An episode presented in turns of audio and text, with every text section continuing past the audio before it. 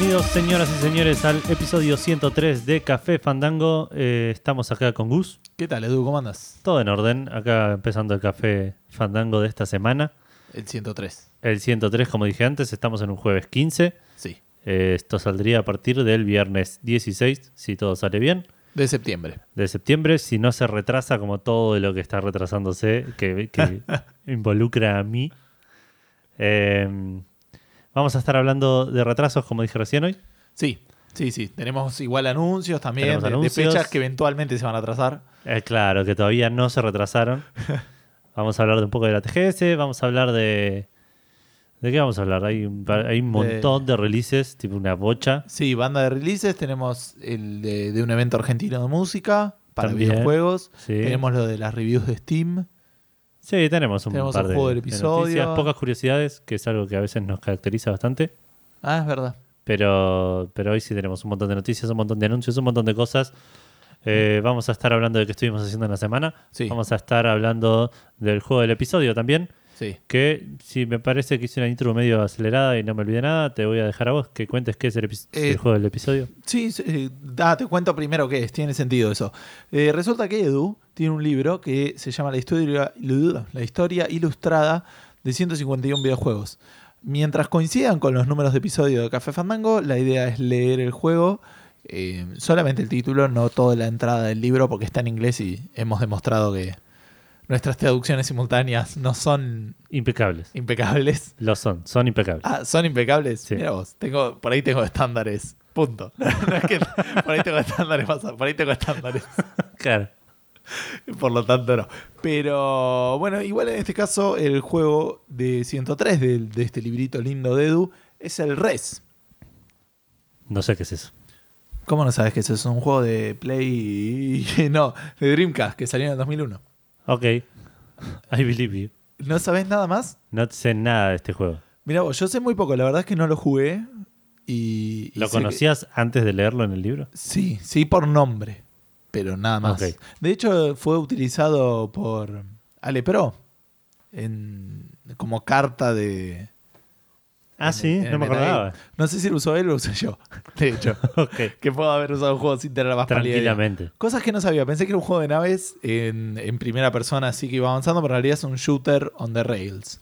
O sea, no es tan Ah. lejos, pero es, shooter on the rails. eh, Onda de House of the Dead, poner. onda de House of the Dead, pero con una estética muy eh, orientada en un en una persona llamada Kandinsky, que es un Sí. artista ruso, que tiene una onda extraña, tipo Tron, una cosa medio así, Ah, como estás viendo, Sí. súper radial. Pero imagínense una cosa medio Tron, que aparentemente está muy influenciado con la música, era como que lo que vendía más era un tema de experiencia que el juego en sí, es como que todo el paquete estaba bueno. Claro. No tanto así el, el juego en sí, tenía una historia que de hecho estaba bastante basada en la historia de Tron. Tenías que ir a rescatar una inteligencia artificial de un virus, una cosa así, Claro. tenías que ir rompiendo firewalls de manera mucho más divertida que en la vida real.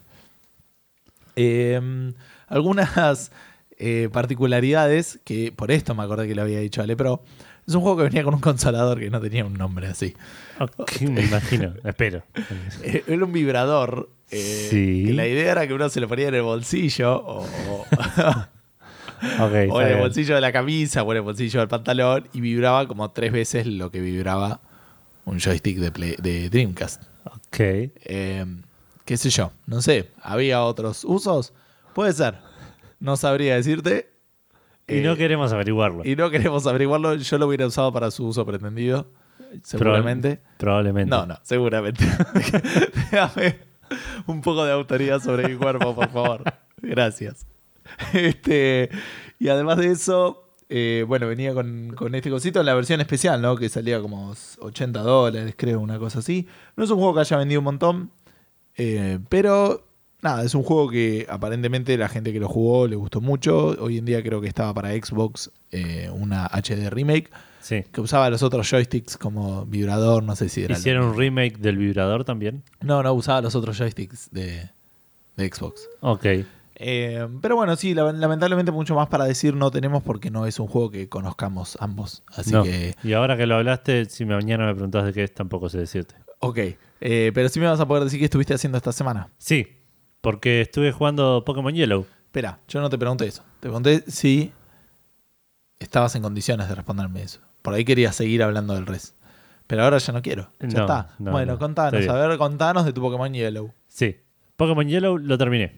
Finalmente, primero que nada, creo que Dudabas, ¿no? Dudabas que lo ibas a terminar. sí, sí, sí, porque es ex- eh, ahora voy a explicar. Primero que nada, te, te dio tu Kabuto Sí. y vos hiciste lo que correspondía. Entonces dije, bueno, me queda terminar, me queda evolucionar a Dragonite y terminarlo con mi equipo de Pokémon rojos. Recordemos, estábamos hablando de Ele- Electrode, Charizard, Jinx, Dragonite, Seeking y Parasect. Que Mira. Parasect, si lo buscas en otro juego que no es el Pokémon Hielo, por ahí no está en rojo. Pero Es bueno, más naranjón, ¿no? O- tiene como una capa violeta, así todo el, el hongo, el hongo es violeta. tío. ¿Posta? Sí.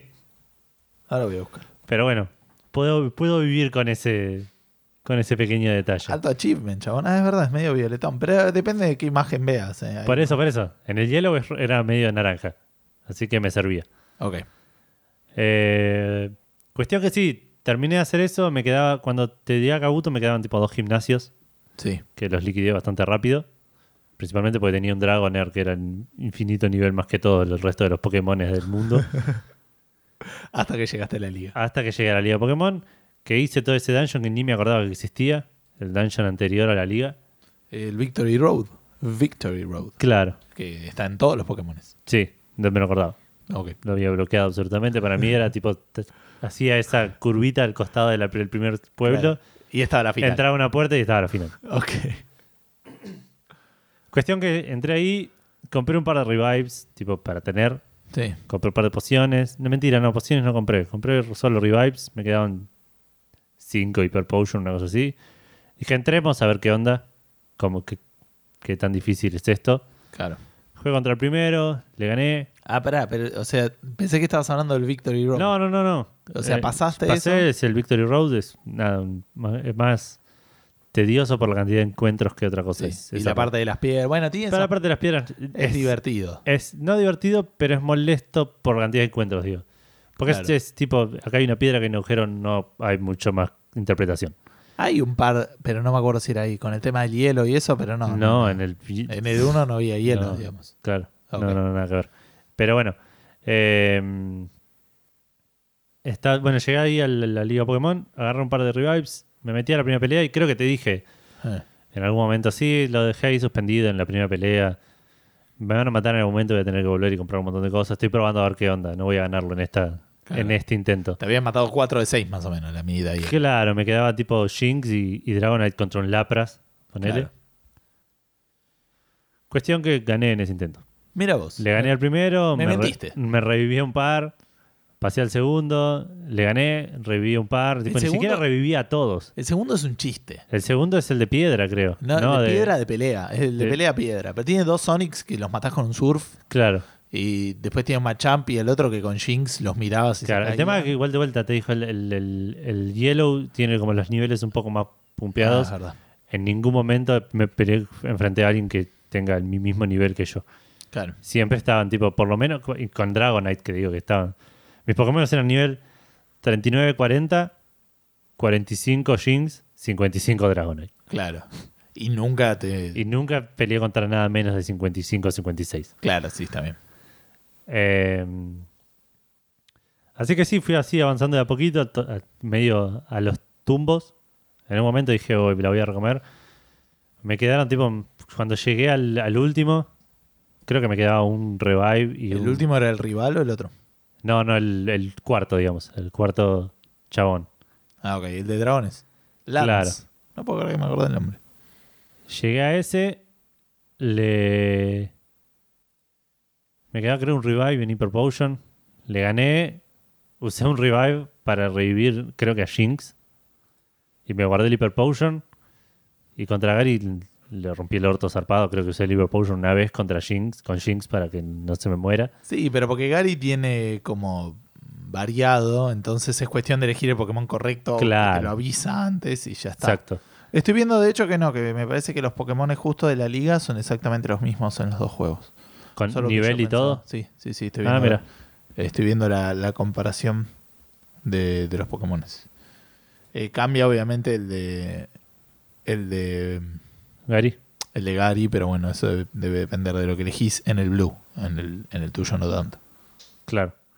Eh, estaba pensando que iba a decir, bueno, eso hablábamos la otra vez, muy gracioso, de Gary que se hace pija todas las veces que te lo encontrás y no te ganó ni una vez nunca. Tipo, No, ni siquiera teniendo dos, un Pokémon cada uno en, en- en las chances eh, más. más altas, claro, que, Claro. tú, que tuvo, eh, perdió, y cada vez que te encontró perdió, y sin embargo cada vez que te ve te bardea. Sí.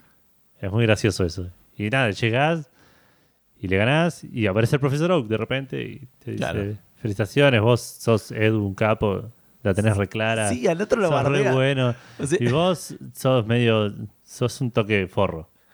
No te lo quería decir, pero sos forro. Sí, Soforro, no tratás bien a tus Pokémon, pero además es, es triste, digamos. El, el flaco hizo lo máximo que se podía hacer, ¿entendés? Y su único pecado fue que viniera uno un toquecín más fuerte Y que le ganara, y claro. le ganara y, y lo recaga pedo. boludo, Mal, mal, mal. Claramente es así de forro porque no recibió la atención que quería de sus padres. Hay todo un tema ahí medio psicológico seguro metido. Es que, es que el juego habla de eso, ¿o ¿no? Yo Claro, pensé que claro. el Pokémon era Es un, un comentario sobre la violencia Exacto, familiar y sí, sobre... sí, sí, sobre cómo dejan a los niños salir a derrotar a la mafia solos a los 10 años. Claro, sí, sí. Sí, Bueno. Era de hecho, ¿te acordás que yo lo, lo había tuiteado en algún momento? sí, Que pues, si, si en el Pokémon tuviera un sistema escolar que se encargara de que los chicos de 10 años salieran a la calle, probablemente no tenían grupos terroristas por todas las regiones que, claro. que tienen. Eh, bueno, después te- terminé el Pokémon. Algo que te comentaba hace un rato es usualmente cuando termino un Pokémon llego medio hastiado. de- Sí, de- de- de- es un juego repetitivo. Claro, digo como, ah, es- qué bueno que lo termino, voy a jugar otra cosa. Claro. Sin embargo, como que durante todo el pasaje este de Pokémon Yellow, estaba consciente que tenía un Pokémon mejor para jugar todo Ah, el tiempo que sí. no había terminado. Y que yo veía, no sé, un Quick Attack, que en el Pokémon Yellow es, se va el Pokémon para el costadito, aparecen tres puntitos y vuelve. Sí. Ni siquiera usando la misma animación con la que se fue, aparece. ¿Por qué, no lo, ¿Por qué lo jugaste con animaciones? Bueno, no importa. ¿Por qué no? Porque toman tiempo y no están buenas. Igual la saco en todos los juegos. Bueno, cuestión que digo, este juego podría estar jugando una versión tipo. Porque es el mismo juego, aparte. Cada vez cada juego que Pokémon que sale es el mismo juego que el anterior con alguna cosita mejor. Sí. No- no- creo que no hay ningún juego de Pokémon que digas, no, el anterior fue mejor a este porque X. Y Pokémon es sistemáticamente más extraños y, claro, no, no, sí, sí, los Pokémon son, van. El espectro de cosas interesantes que pueden hacer se está acabando eh, eh, estrepitosamente. Sí, más o menos. Igual me parece que por un lado también es, es no- es nue- nuestra vegetitud. Puede ser. ¿Vejez? ¿Vejez suena mejor? Vejez. Eh, que.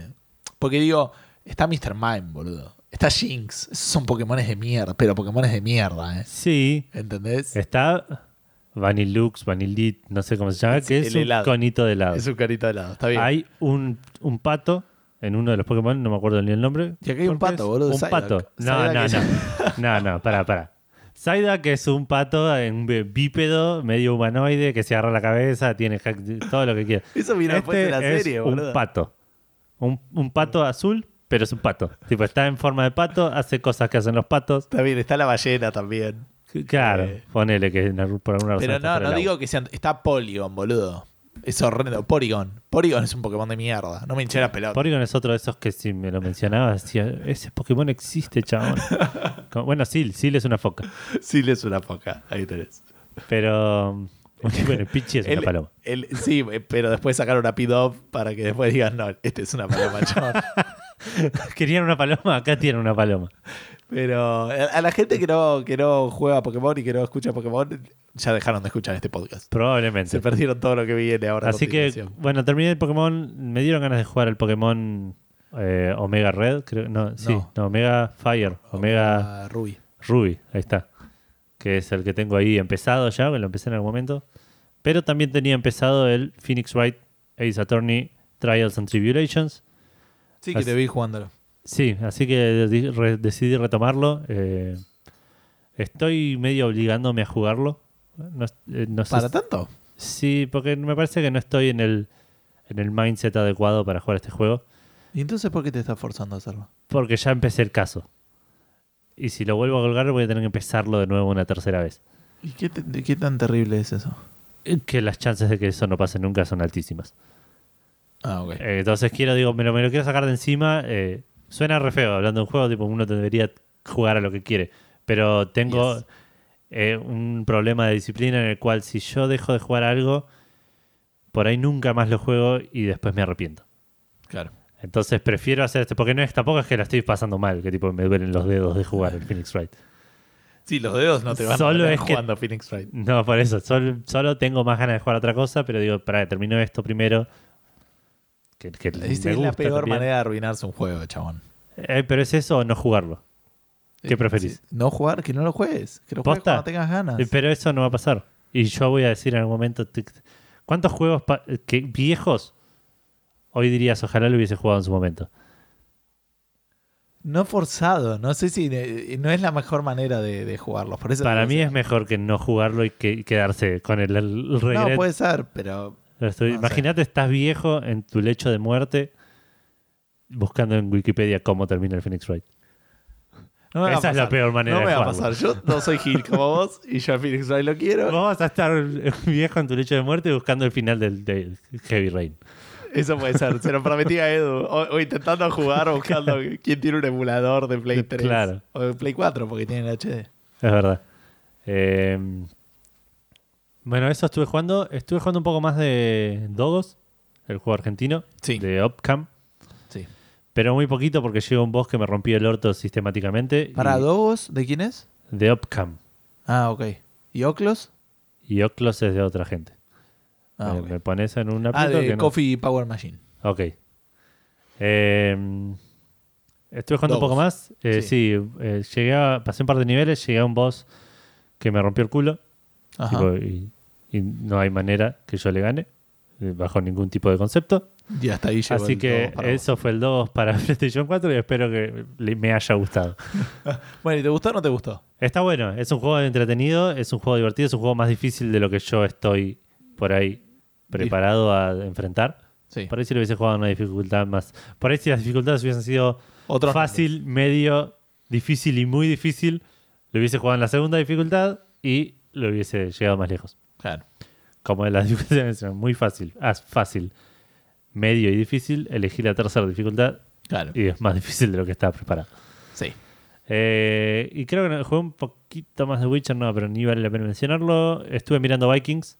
Ajá. Es una gran, gran serie, me la estoy devorando bastante. Es una serie que se deja mirar mucho porque pasa muy rápido todo, que juega a veces en contra y a veces a favor eso. Sí, algo habías contado ya. Eh, es como que de repente no, no se quedan colgados con boludeces como tipo tardamos un capítulo entero en hacer un viaje, pero a veces se saltean cosas y vos las tenés que interpretar.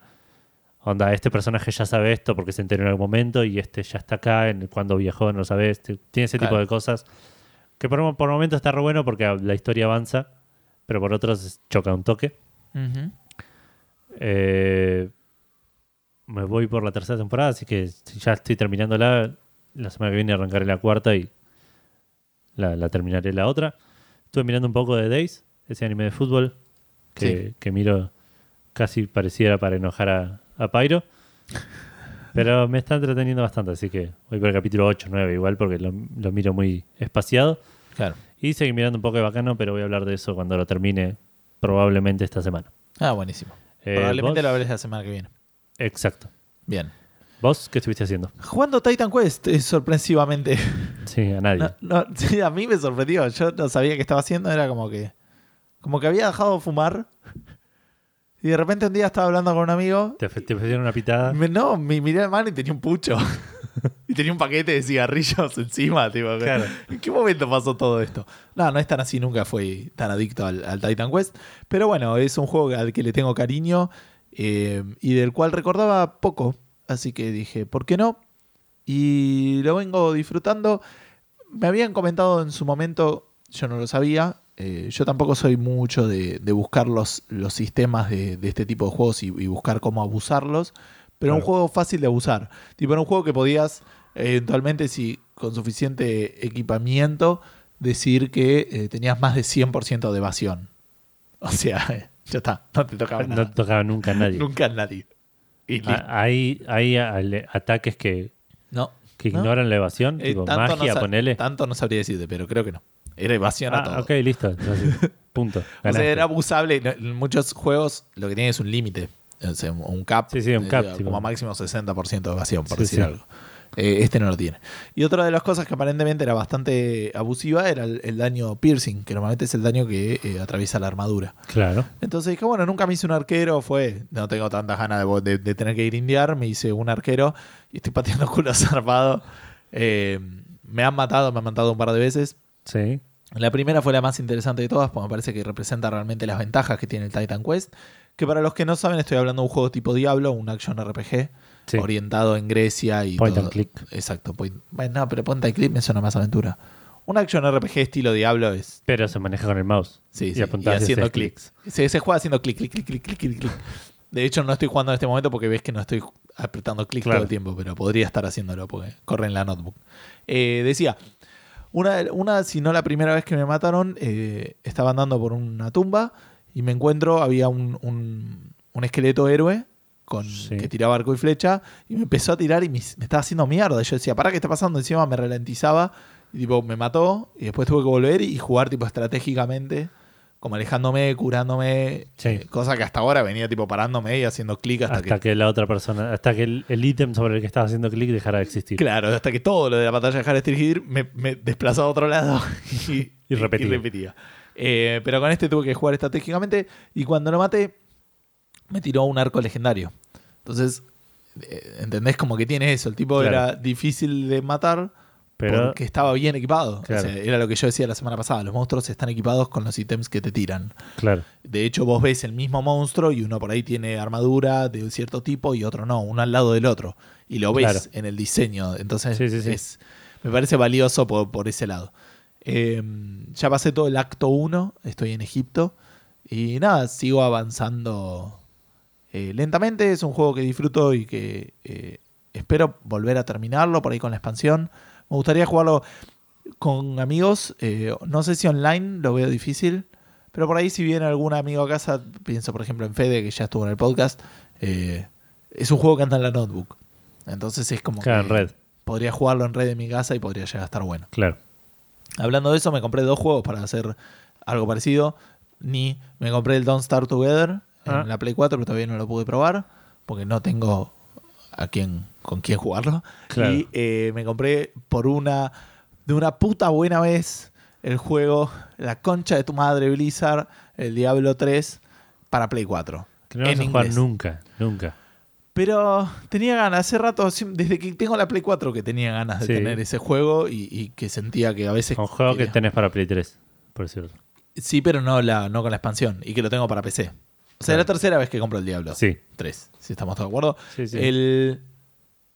No, iba a decir algo, pero era mentira. Em, mi historia con el Diablo, que yo ya la conté, así que lo voy a hacer súper breve, arranca con el Diablo para Play 3, que me lo compré en Musimundo, fui a mi casa, vi que estaba Sí. en español y lo devolví. Y lo tuve que cambiar por el GTA, que lo instalé y después lo borré y nunca lo puse. ¿El GTA 5 cinco? para la Play Ah. 3. Mira. Así que lo tengo ahí en físico. Eh, después lo compré digital para Play 4 y estaba en español y lo devolví. Después quise hacer toda una tramoya en la cual un amigo lo tenía en una cuenta yankee, me lo bajé, vi que estaba en inglés Sí. y después quise jugarlo con mi cuenta, me dijo, vos no tenés permisos, tenés que ir a comprarlo. Fui, lo compré y dije, ya está, esta es la mía. Voy, lo quise arrancar y me dijo, vos no tenés permiso para este juego, anda a comprarlo. Y cuando iba a comprarlo me decía, ya lo tenés, tenés que bajarlo. Y me bajaba otra copia del Diablo, que la única diferencia era que no tenía el idioma inglés. Muy bueno. Todo esto porque yo tengo la cuenta en español, ¿no? Exacto, Eh, la cuenta argentina. la cuenta argentina eh, de PlayStation porque me gusta pagar un 20% más caro las cosas. Pero tiene sus pequeñas ventajas, como que me conecté, le dije a alguien, che, este- esto, es una- esto es cualquiera, el Claro, juego está en Tenés español. soporte local Claro. Y puedo pagar con la tarjeta y todo eso. y le das soporte al, al mercado local. Al mercado argentino, así que para mí es, es una de las razones más importantes. Y en el peor de los casos, digo, si a mí me lo quieren cobrar 20% más caro, nada. Si para mí lo vale eso, lo vale. Y si no Claro. lo vale, no lo vale. Trato de no compararlo con, con el precio de Estados Yankee Unidos, claro. Em, pero bueno, me cansé. Dije, en la próxima oferta me lo voy a comprar. Me lo voy a comprar con la cuenta Yankee que tengo yo. Me molesta que encima era el valor era 35 dólares para los que no son plus. Que además yo soy Plus, entonces eso me molesta. Sí, Pero- pero, no con la cuenta Yankee. Claro. Eh, y por suerte, bueno, tuve, tuve un tema que charlé con vos, que el 35 no es múltiplo de las tarjetas. Porque hay una tarjeta en Amazon. de 10, de 20 y creo que de 40, de 60 y de 70. De 50, de 60 y 70, creo que es Y una cosa así. 75. Y 75. Y de 100 creo que hay también. Sí. Pero eh, con mi tarjeta de American Express del Santander Río. Si no, podrías haber comprado una de 75 y Ajá. una de menos 40. O regalarte 40 vos. Claro. Pero no, no. Eh, nada, no voy a dar muchas más vueltas. Lo pude comprar con mi tarjeta de Amex. Agregando fondos, puedes agregar 25 y después 10. Sí. Y, y con eso pude comprarlo. Ya lo bajé. Tuve problemas para exportar mi save, pero bueno, voy a intentarlo nuevamente ahora. eh, cuando vuelva a casa. Para Menos no mal, porque jugarlo. ahora estamos grabando un podcast. Sí, sí. Y no lo tengo acá, pero porque si no lo haría. Em, bueno, y después eh, sigo avanzando con el Persona Q. Estoy llegando, llegué al último, creo, al último piso del último laberinto. Bien. Veremos cómo va la historia. Me estoy divirtiendo. Ya se dieron cuenta de algunas cosas, algunos personajes que son interesantes. Eh, me sigo riendo. Hay cada vez menos interacciones en algunos aspectos. Sí. Pero. mm, Pero bueno, no sé. Eh, me, lo estoy disfrutando. Me enteré que hay bastante. Hay varias cosas de la historia que están en el Persona 4 de pelea. O en el Persona de pelea. Ah, tanto sí. de personajes del 3 como del 4. Yo lo tengo. El de Play 3. Pero no el Ultimax. Pero el Ultimax es otro. Así que no sé. Por ahí no lo, lo juego. No, no lo voy a jugar nunca. Jamás. Yo ya lo sé. ¿Por qué me miento? Si ¿Por qué me miento sistemáticamente? Edu? Si tiene historia, yo a mí me interesa. Si, tiene una historia realmente que vale la pena. Yo tengo un problema que no pude pasar el tutorial. Yo estuve juego. muy cerca de comprar el de baile, porque me dijeron que la historia. Ah, sí, sí. No, está bien. Aparte, la- la- las, las historias del Persona están copadas y ahora Claro. ya estoy encima enganchado con la historia del Persona 3 y con el del Persona 4. Claro, sí, sí, estás en las condiciones ideales para jugarlo. Exacto. Así que. mm, Pero bueno, nada. Ojalá la semana que viene tenga mayores novedades. Y si no, eh, les contaré de nuevo qué onda el, el final del Persona Q con suerte. Y si no, más del Titan Quest, a ver si conseguí algún arco más lindo. Ok. Pero bueno, creo que eso es todo lo que, lo que estuve haciendo esta semana. Bueno, pasemos a los mil lanzamientos, que igual son medio tramposos porque son algunos son medio eh, remasters que venían medio juntos. Pero vamos a empezar con, por ejemplo, Bioshock The Collection, Sí, que es el Bioshock 1, 2 e Infinite remasterizados para PlayStation 4 y Xbox One y PC. En PC están solo el, el 1 y el 2. el 1 y el 2 porque el Infinite está a los estándares de, de la tecnología del día de hoy en PC. Sí. El- los juegos salen 15 dólares cada uno en PC y si no hay un paquete de los 3 por 60 dólares en las consolas. Ah, porque te iba a decir que 15 por 3 es 45. Eh, claro. Sí, es, sí, sí. es menos que 60. Es menos que 60, pero aparte en PC si ya los tenías, los remasters vienen gratuitos. Para y en, eh, y en, la, en la Play no puedes comprar uno. Tenés que comprar los tres. La collection, digamos. Me imagino que sí, Ahora te lo confirmo. pero no podría, no, no sé, confirmarlo. Si podés, yo voy diciendo más o menos, tuvieron buena recepción, son grandes juegos, Sí. eh, a la gente le gustó mucho, son, Eh, Es- son, eh, son juegos. Eh, digamos, el Bioshock es increíble. claro, El eh, Bioshock 2 es, está bien. es mejor mecánicamente, es muy malo a nivel historia. Ah, mira, Y el 3 es bueno. Está, a mí me encantó cuando lo jugué. Eh, Game el, of the Year 3 por un montón de... es, es el eh, Infinite. Claro. me voló la cabeza y después es ese tipo de cosas que lo terminás y decís, esto es lo mejor que me pasó en la vida. Y después a la semana decís, che, pero esto, esto no me termina de cerrar. Y esto no me termina de cerrar. ¿Y por qué? Y como que le empezás a ver un montón de fallas. Sí, Y lo mismo pasa ahora con el... Yo terminé el, el Arkham Asylum y dije, este juego es un 8 y me acuerdo ahora y es un 6.50 poner. ¿El Asylum? No, el Asylum es Ah. genial. El Asylum es un 9. El, el, El City. No, el Knight. Ah, el Night, El claro. Arkham Knight, para mí, el- el- bueno, no importa, no voy a hablar ahora del Arkham, Arkham Knight. Pero digo, eso, esos juegos que la idea que te queda del juego, es- te venís con tanta emoción que después. Claro, Claro, claro. Se, se- te queda como el, la adrenalina. ¿no? y después cuando lo, lo Se- te revisas. desinflas y decís. mm, Sí, pero igual es un muy buen juego, el, el- el Infinite, o sea, lo, lo recomendaría, digamos. las drogas deben tener algún efecto así. No sabría decirte nunca. estás súper eufórico y después se te va y decís, eso no estuvo bueno. Sí, pero para eso hay más drogas, me imagino. Claro. Por eso Por la ahí tendrías sigue. que seguir jugando al Arkham Knight. Eh, no, no tend- ah, sí, podría comprarme el DLC que dicen que es bastante malo, así que preferiría no hacerlo. Bueno, no estábamos hablando de Arkham Knight ni de No. drogas, estábamos hablando de Bioshock eh, de Collection. Como dije recién, tuvo buenas reviews. eh, Sí, me parece que no se puede comprar individualmente, por lo menos no en, En Play. no en, Bueno, no en sí, la- no en probablemente- el digital de Play. Probablemente sea un paquete entero. Eh, un detalle ah, para comentar. En la versión de PC, e imagino, no sé si en la Play, imagino que también. Ajá. Si querés streamear eh, los juegos, eh, los- estos remasters, Sí, yo entiendo que es en la Play 4, porque en PC no creo que se pueda controlar. O ¿no? sea, yo creo que es Xbox ah, y Play claro, 4. tenés razón. O sea, para mí es Xbox y Play 4 el botón de share. Sí, sí, es probable. Bueno, en, Play- en las consolas eh, no podés streamear el juego. Ajá. La gente eh, intentaba y, le- y les, les tiraba el error de... Los Esta juegos, es una escena Claro, los juegos tienen como partes del juego en las que no se pueden de streamear. no se puede streamear, no puedes compartir lo que estás haciendo. Es medio arbitrario. El Final Fantasy Type Zero tenía un par de partes así que nunca entendí bien por qué. Yo. Como que iba, poner, no sé, estabas vos ahí parado en el patio y, y iba y te hablaba a vos y mientras estaba hablando con vos no podía grabar. Y vos eras un NPC. Claro. Entonces, y es terminaba de hablar con vos y aparecía de vuelta para... Yo solamente lo vi en algunos juegos tipo el Mortal Kombat y no sé si el Arkham cuando tenías que linkear con otra cuenta. Con la cuenta de... Como tenías que poner una contraseña ahí. Como te decía, ya no lo puedes streamear. Y después en, en, en Ok. cutscenes del Batman también pasaba. Cuando entrabas en una habitación en la cual podía llegar a pasar algo importante, de hecho entrabas después y te, te- era como que el trigger era entrar a esa habitación. Claro. Que era cuando pasaba una cosa muy importante al Ah, final del juego. Eh, bueno, cuestión que la- la- mucha gente le tiraba este problema. eh, se chequeó con, con la gente de 2K Games Sí. y dijeron que sí, que no, por ahora, el, por el momento, el juego no se puede streamear. Y no dieron razón de por qué. Mira.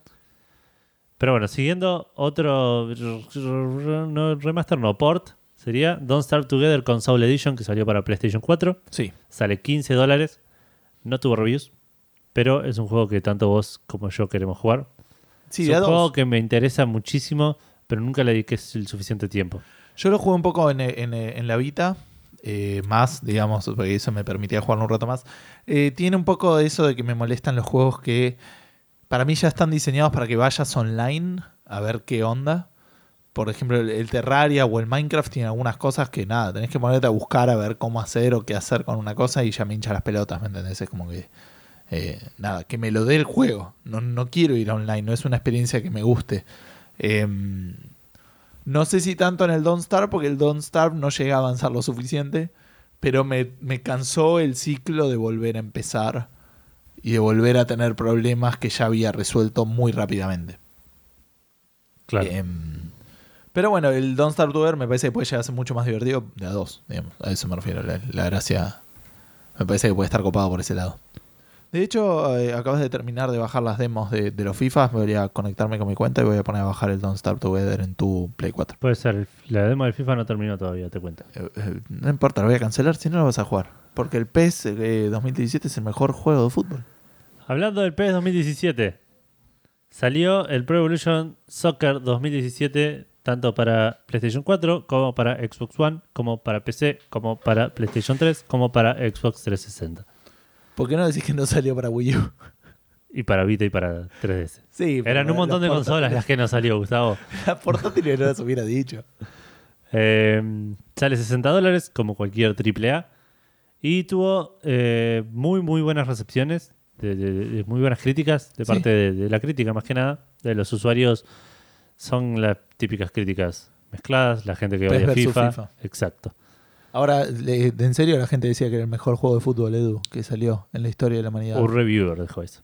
Sí, sí, sí, yo le recreo. Solo para, para molestarte, porque vos sos fan Pero sí, lo quiero probar igual. fanboy sos. Lo quiero probar igual. eh, es extraño. Me gustaría probarlo. es- es- me cuesta comparar el FIFA y el Pro Evolution. Porque son experiencias diferentes. Pero porque vos sabes mucho de fútbol. Puede ser, gracias. Sí, sí, porque para mí son. Eh, eh, son uno trata de ser una experiencia más arcadosa y el otro una experiencia más simulación. E igual, incluso teniendo en consideración eso, hay gente que te va a decir que el Pro Evolution es más real y más simulación, y gente que te va a decir que el FIFA es más real y más simulación. Sí, está, está claro, sí. Eh, digamos, yo sigo prefiriendo el FIFA. Tengo que ver esta generación, qué va a pasar. eh, esta generación, esta iteración de ambas.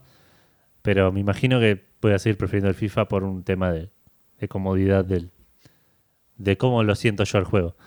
Sin Sí. embargo, tuvo muy buenas reviews, la gente lo recibió bastante bien. Parece estar bien encaminado el Pro Evolution para volver a hacerle competencia al FIFA de fuerte realmente. Digamos, ya hace un par de años que viene levantando. Sí, por fuera del chiste, me parece que es una muy buena noticia para todos los involucrados. No, no, no, Incluso obvio, para obvio. FIFA, Obvio, para FIFA. los que quieren FIFA, porque si FIFA se queda dormido este Exacto. año, el que viene se viene con todo. Exacto, exacto. Sí, sí, O FIFA de.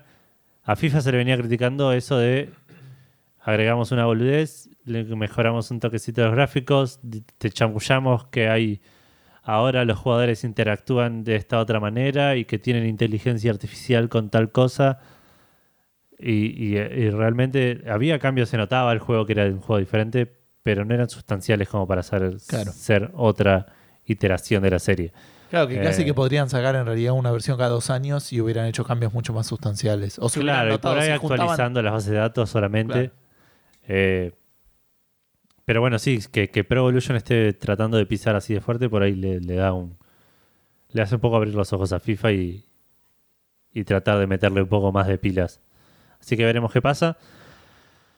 Siguiendo con la próxima release, tenemos Pac-Man Championship Edition 2, ese frenesí eh, Pac-Manesco que salió hace unos años para Play 3 y creo que para Xbox, después eventualmente salió también para PC. Sí, Es un juego muy, eh, eh, como dije recién, muy frenético, muy de, de- de- Pasan un montón de cosas, un montón de colores, la música te vuelve loco y te matas como es La- 27. cambian las velocidades, sube la velocidad, baja la velocidad. Exacto. Eh, todo eso pasa en un tipo en niveles de 20 segundos, de un minuto. Salió el 2 para, para PC, Xbox One y PlayStation 4. Más de lo mismo, sale 13 dólares, por lo menos en el mercado de Estados Unidos. Sí, Precio raro, no, es- no está en oferta, digamos, el full price. sí. Y tuvo recepciones buenas tanto de parte de críticos como de eh, los jugadores. Perdón, volviendo a Pro Evolution Soccer, hay una noticia que eh, menciona que la versión de PC es considerablemente más chota que las de consolas. Que es algo que viene pasando desde ya entregas anteriores. Wow. Así que si estás Entregas en duda... anteriores de todos los juegos que salieron. Que, No, no, no. de todos. Pero no, no, pero no me refiero a salió mal, salió con bugs, sino que es inferior la calidad del juego. Ah, ok, entendí mal, perdón. Eh, así que si tenés, estás en la duda de si comprarlo para PC o para alguna consola que tengas, a menos que estemos hablando de una consola de la generación anterior, te recomendamos 100% Play 4 o Xbox One. Claro. De, de- de- de tercera mano, porque no hay- No, no lo sabemos, claro, es lo que se, lo que se comenta por ahí. Que, Sí. Siguiendo, y este es otro, volvemos a los ports. Estamos hablando de Dead Rising 1, 2 y Off the Road y Dead Rising 2 Off, Off the Road. Sí, 2,5. Exacto. Salieron los tres para. eh, es- los- no, es- me estoy metiendo en un quilombo. Salió el Dead Rising 1 para PC, Xbox One y Play 4. Sí, Salió el Dead Rising 2, creo que para Play 4 y Xbox One. sí. Y el Dead Rising 2 Off the Road también. Off the record. Off the Record. Ok, también. Solo Sí, para porque Xbox One ya y Play estaban 4, para Porque PC. ya estaban para PC, exacto. Exacto. PC solamente no había salido el 1. El 1 era exclusivo de Xbox. Claro. Eh, Tienen pocas reviews, como la mayoría de los ports en realidad. Sí. Así que no, no hay mucho para decir. A la gente le gustó, son buenos juegos. Eh, salen 10 20 dólares cada uno o 59,49 por lo menos en PlayStation. O sea, si los compras todos juntos en un solo paquete, Claro. se ahorra 50 centavos de dólar. No, bueno, sí, y creo que te da alguna gilada, pero no. Puede ser.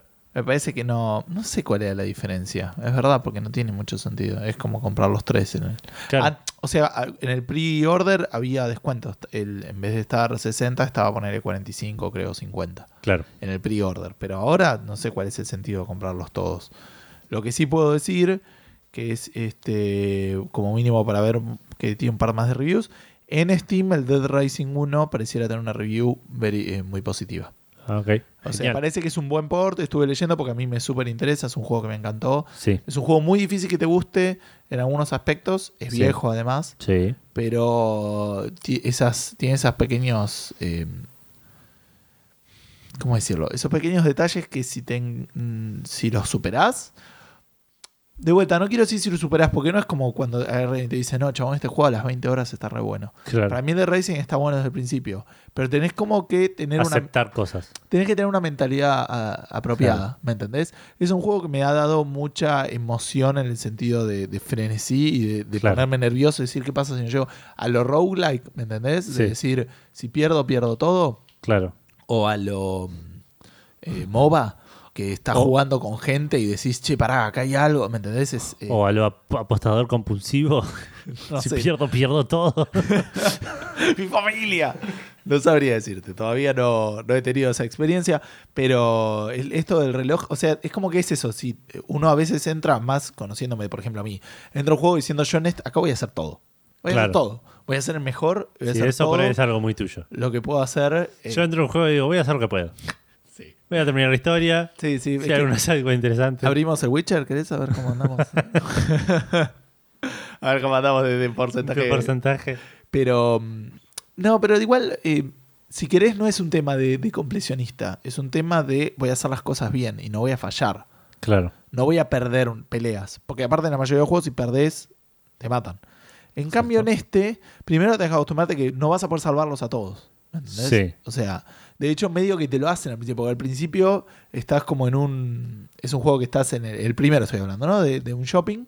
Y apenas arranca es como que hay un montón de gente y te empieza a decir, murió tal, murió tal, murió tal. Y vos decís, sí, ¿qué crees que haga? No tengo un arma, no me enseñaste a jugar. es como que te está en cierta manera diciendo, acá la gente va a morir. Claro. Y vos- Esto va a pasar, acostúmbrate.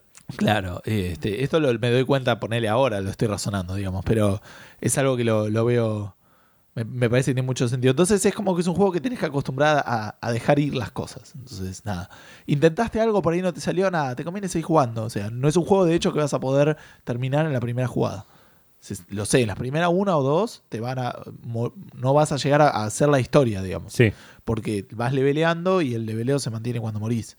Entonces te conviene jugar, divertirte, ver hasta dónde llegás, ver qué descubrís. Si no llegaste al modo historia, bueno, seguí a ver hasta dónde vas. Y cuando te morís, en algún momento decís, voy al save, no, está bien. Me banco la muerte y empiezo Claro. de nuevo con este nuevo nivel. Como en la vida real. sí, si querés en la reencarnación.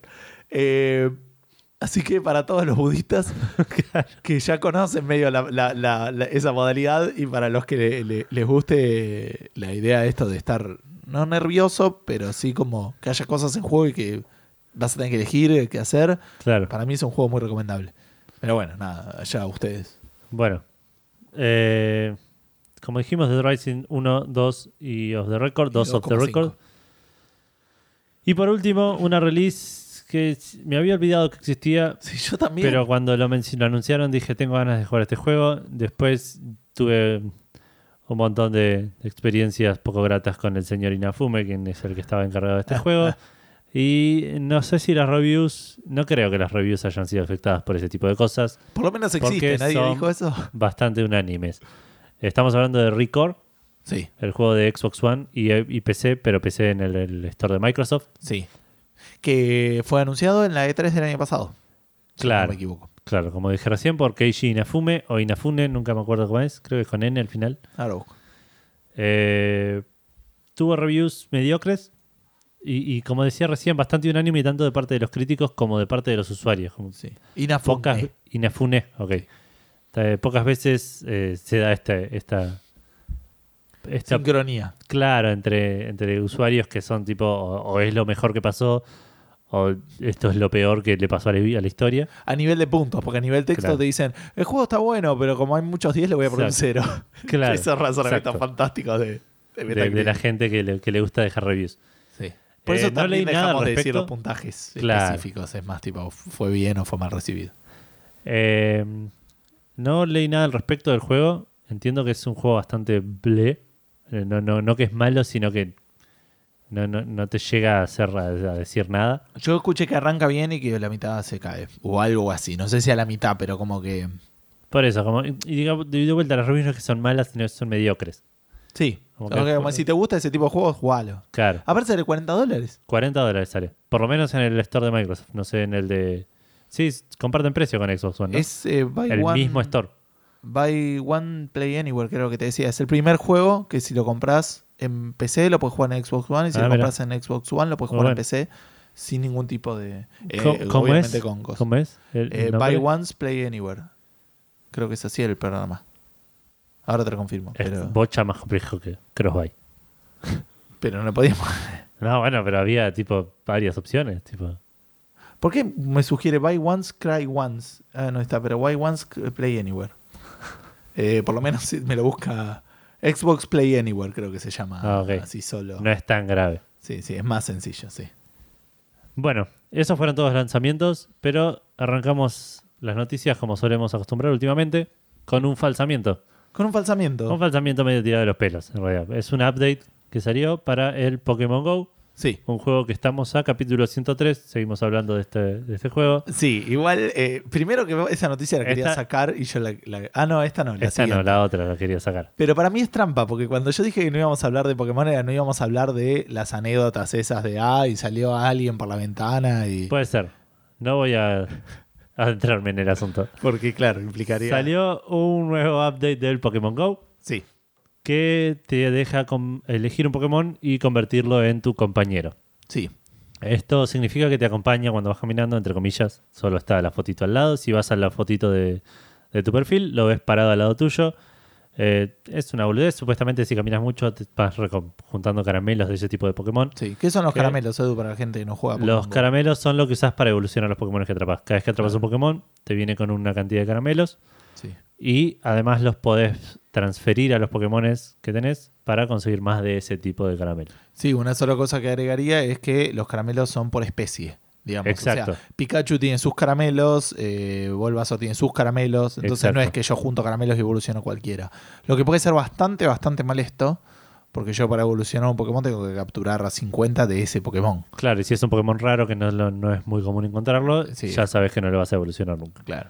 Eh, esto te puede llegar a ayudar a eso, porque por ahí teniendo el, el Pokémon como tu compañero y caminando con el Pokémon Go abierto porque te chupa un huevo la vida de tu batería, Sí.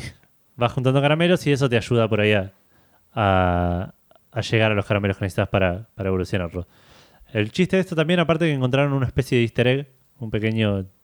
Sí, de eh, Pikachu, ¿no? Sí, un pequeño detalle de color, que Pikachu, los que vieron la serie alguna vez, iba fuera de su Pokébola Sí. eh, y usualmente iba en el hombro de Ash. Cuando vos te elegís un Pokémon como compañero, Sí. eh, aparece, ves, lo ves en la foto de tu perfil para el lado tuyo. Como cualquier otro Pokémon. Claro, si caminas 10 kilómetros con Pikachu como, como tu compañero, Sí. eh, esa foto de perfil cambia y en realidad en vez de tenerlo al lado tuyo parado, lo tenés En el sentadito en el hombro, como en la serie con Ash. Sí. Es un detallito boludo, pero que eh, apela a los fanáticos de, de la serie. A los fanáticos de la serie original y a la gente que no sabe nada de Pokémon y conoce Pikachu. ¿Y pero qué te cambia? A ese le dice, ni te das cuenta. Yo no me hubiera dado cuenta. No elegiría a Pikachu para que me acompañe. No, obviamente, pero porque vos sabés de Pokémon. Puede vos ser. tenés una lección de Pokémon que se va más allá de la popularidad del Pokémon. Claro, pero digo, bueno, sí, pero cambiaría de. Podría no darme cuenta de que un Pokémon pase de estar ahí en, en mis hombros, porque yo a esas cosas mucha bola no le doy, a eso me refiero. Eh, yo creo que vos sí, Por- porque no entrarías nunca a tu perfil. Claro, Hay gente que le gusta ver su perfil, le gusta... Sí, a eso me refiero. No le, no le daría, creo, no creo que no le daría importancia a eso, pero bueno, no sé. Bueno. Esta es tuya, así que seguimos hablando de Pokémon GO. Ah, es verdad, sí, es cierto que ya estamos en las noticias. Sí. eh, No es tan. Edu va a hablar de las releases y yo voy a ponerme a hacer cosas hasta que termines. Claro. Ya terminaste. Eh, Pokémon Go. eh, con esta actualización vinieron un montón de cosas re divertidas, como decía Edu, de, de lo de los eh, acompañantes y todo eso. Eh, no disponible, no es apta para todo público, digamos, sino porque tenga tetas, sino porque toda la gente que haya tenga un firmware custom en su celular no Sí. lo van a poder jugar. Lo que es una movida particularmente extraña, o sea, lo que quiere decir es la gente que eh, si tenés un Android lo ruteó y lo le cambió el sistema operativo. Y porque creo que rutearlo no necesariamente implica cambiar el sistema Eh, operativo. no. Es solamente dar obtener permisos de ruta. Claro, solamente rutearlo es que puedes hacer lo que quieras ahora. Claro. Eh, pero creo que está hablando de cuando yo lo ruteo y después le cambio el sistema operativo Claro. a otra versión. ¿Por qué? Porque le quiero sacar, por ejemplo, eh, las aplicaciones de mierda que te manda Samsung en el teléfono. Exacto. Y en eh, iOS se usa también, eh, me imagino más Bueno, también para instalar, normalmente se usa mucho para instalar aplicaciones que no se pueden no- instalar. Sí, Y también no para piratería, comprar, Claro, exacto. Pasa que en Más Android, para, más para eso que para otro. en iOS, En iOS, en, en Android. en Android la piratería se hace fácil. Exacto, en Android el ruteo te sirve más para acceder a, a- A configuraciones, a- A configuraciones a, que por ahí- tu teléfono. Exacto. Eh, bueno, cuestión que chequea el, el sistema operativo y te dice, no, no es compatible con tu sistema operativo.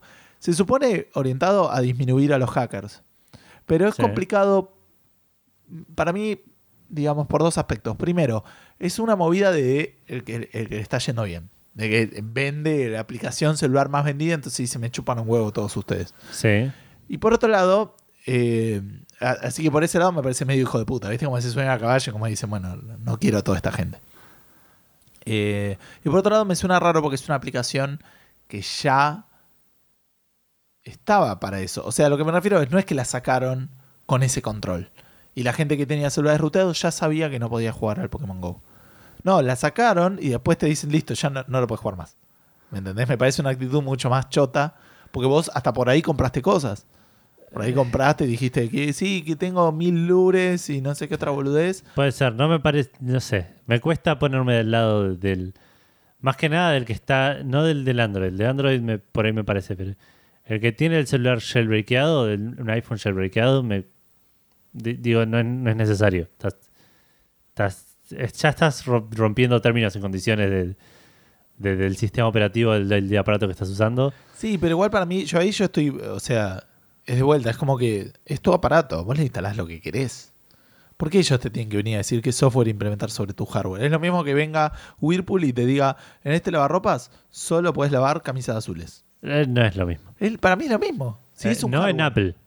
En Apple, para, Apple te está vendiendo el paquete. Te estoy, esto funciona así. Está bien, y si yo lo quiero cambiar, lo compré yo. Y bueno, atenete a las consecuencias. Ent- Entiendo, pero es qué no carajo tiene que ver con eso. N- Nada. Pero está en su derecho. Obvio que está en su derecho, pero me suena raro que lo hayan hecho a mitad del, del lanzamiento del juego, no con el lanzamiento. Eh, A eso me refiero. Eso, lo- eso no me llama la atención. sí. Pero obviamente nada, lo saco para todos porque cuanto más gente lo use, mejor. Yo creo que no es mientras más gente lo use mejor. Yo es- necesitamos salir con este juego. Fíjate todo el problema que tuvieron para salir en, En eh, todo en todo el mundo. Me parece que por ahí ponerse finos a decir, bueno, pero este tiene. Era un- agregarse un problema más. Por ahí comprarse problemas de gente que por ahí no tenía jailbreakado y tampoco lo podía instalar porque. el- digo, me parece que viene más por ese lado. Podría ser. Pero bueno, cuestión que es así.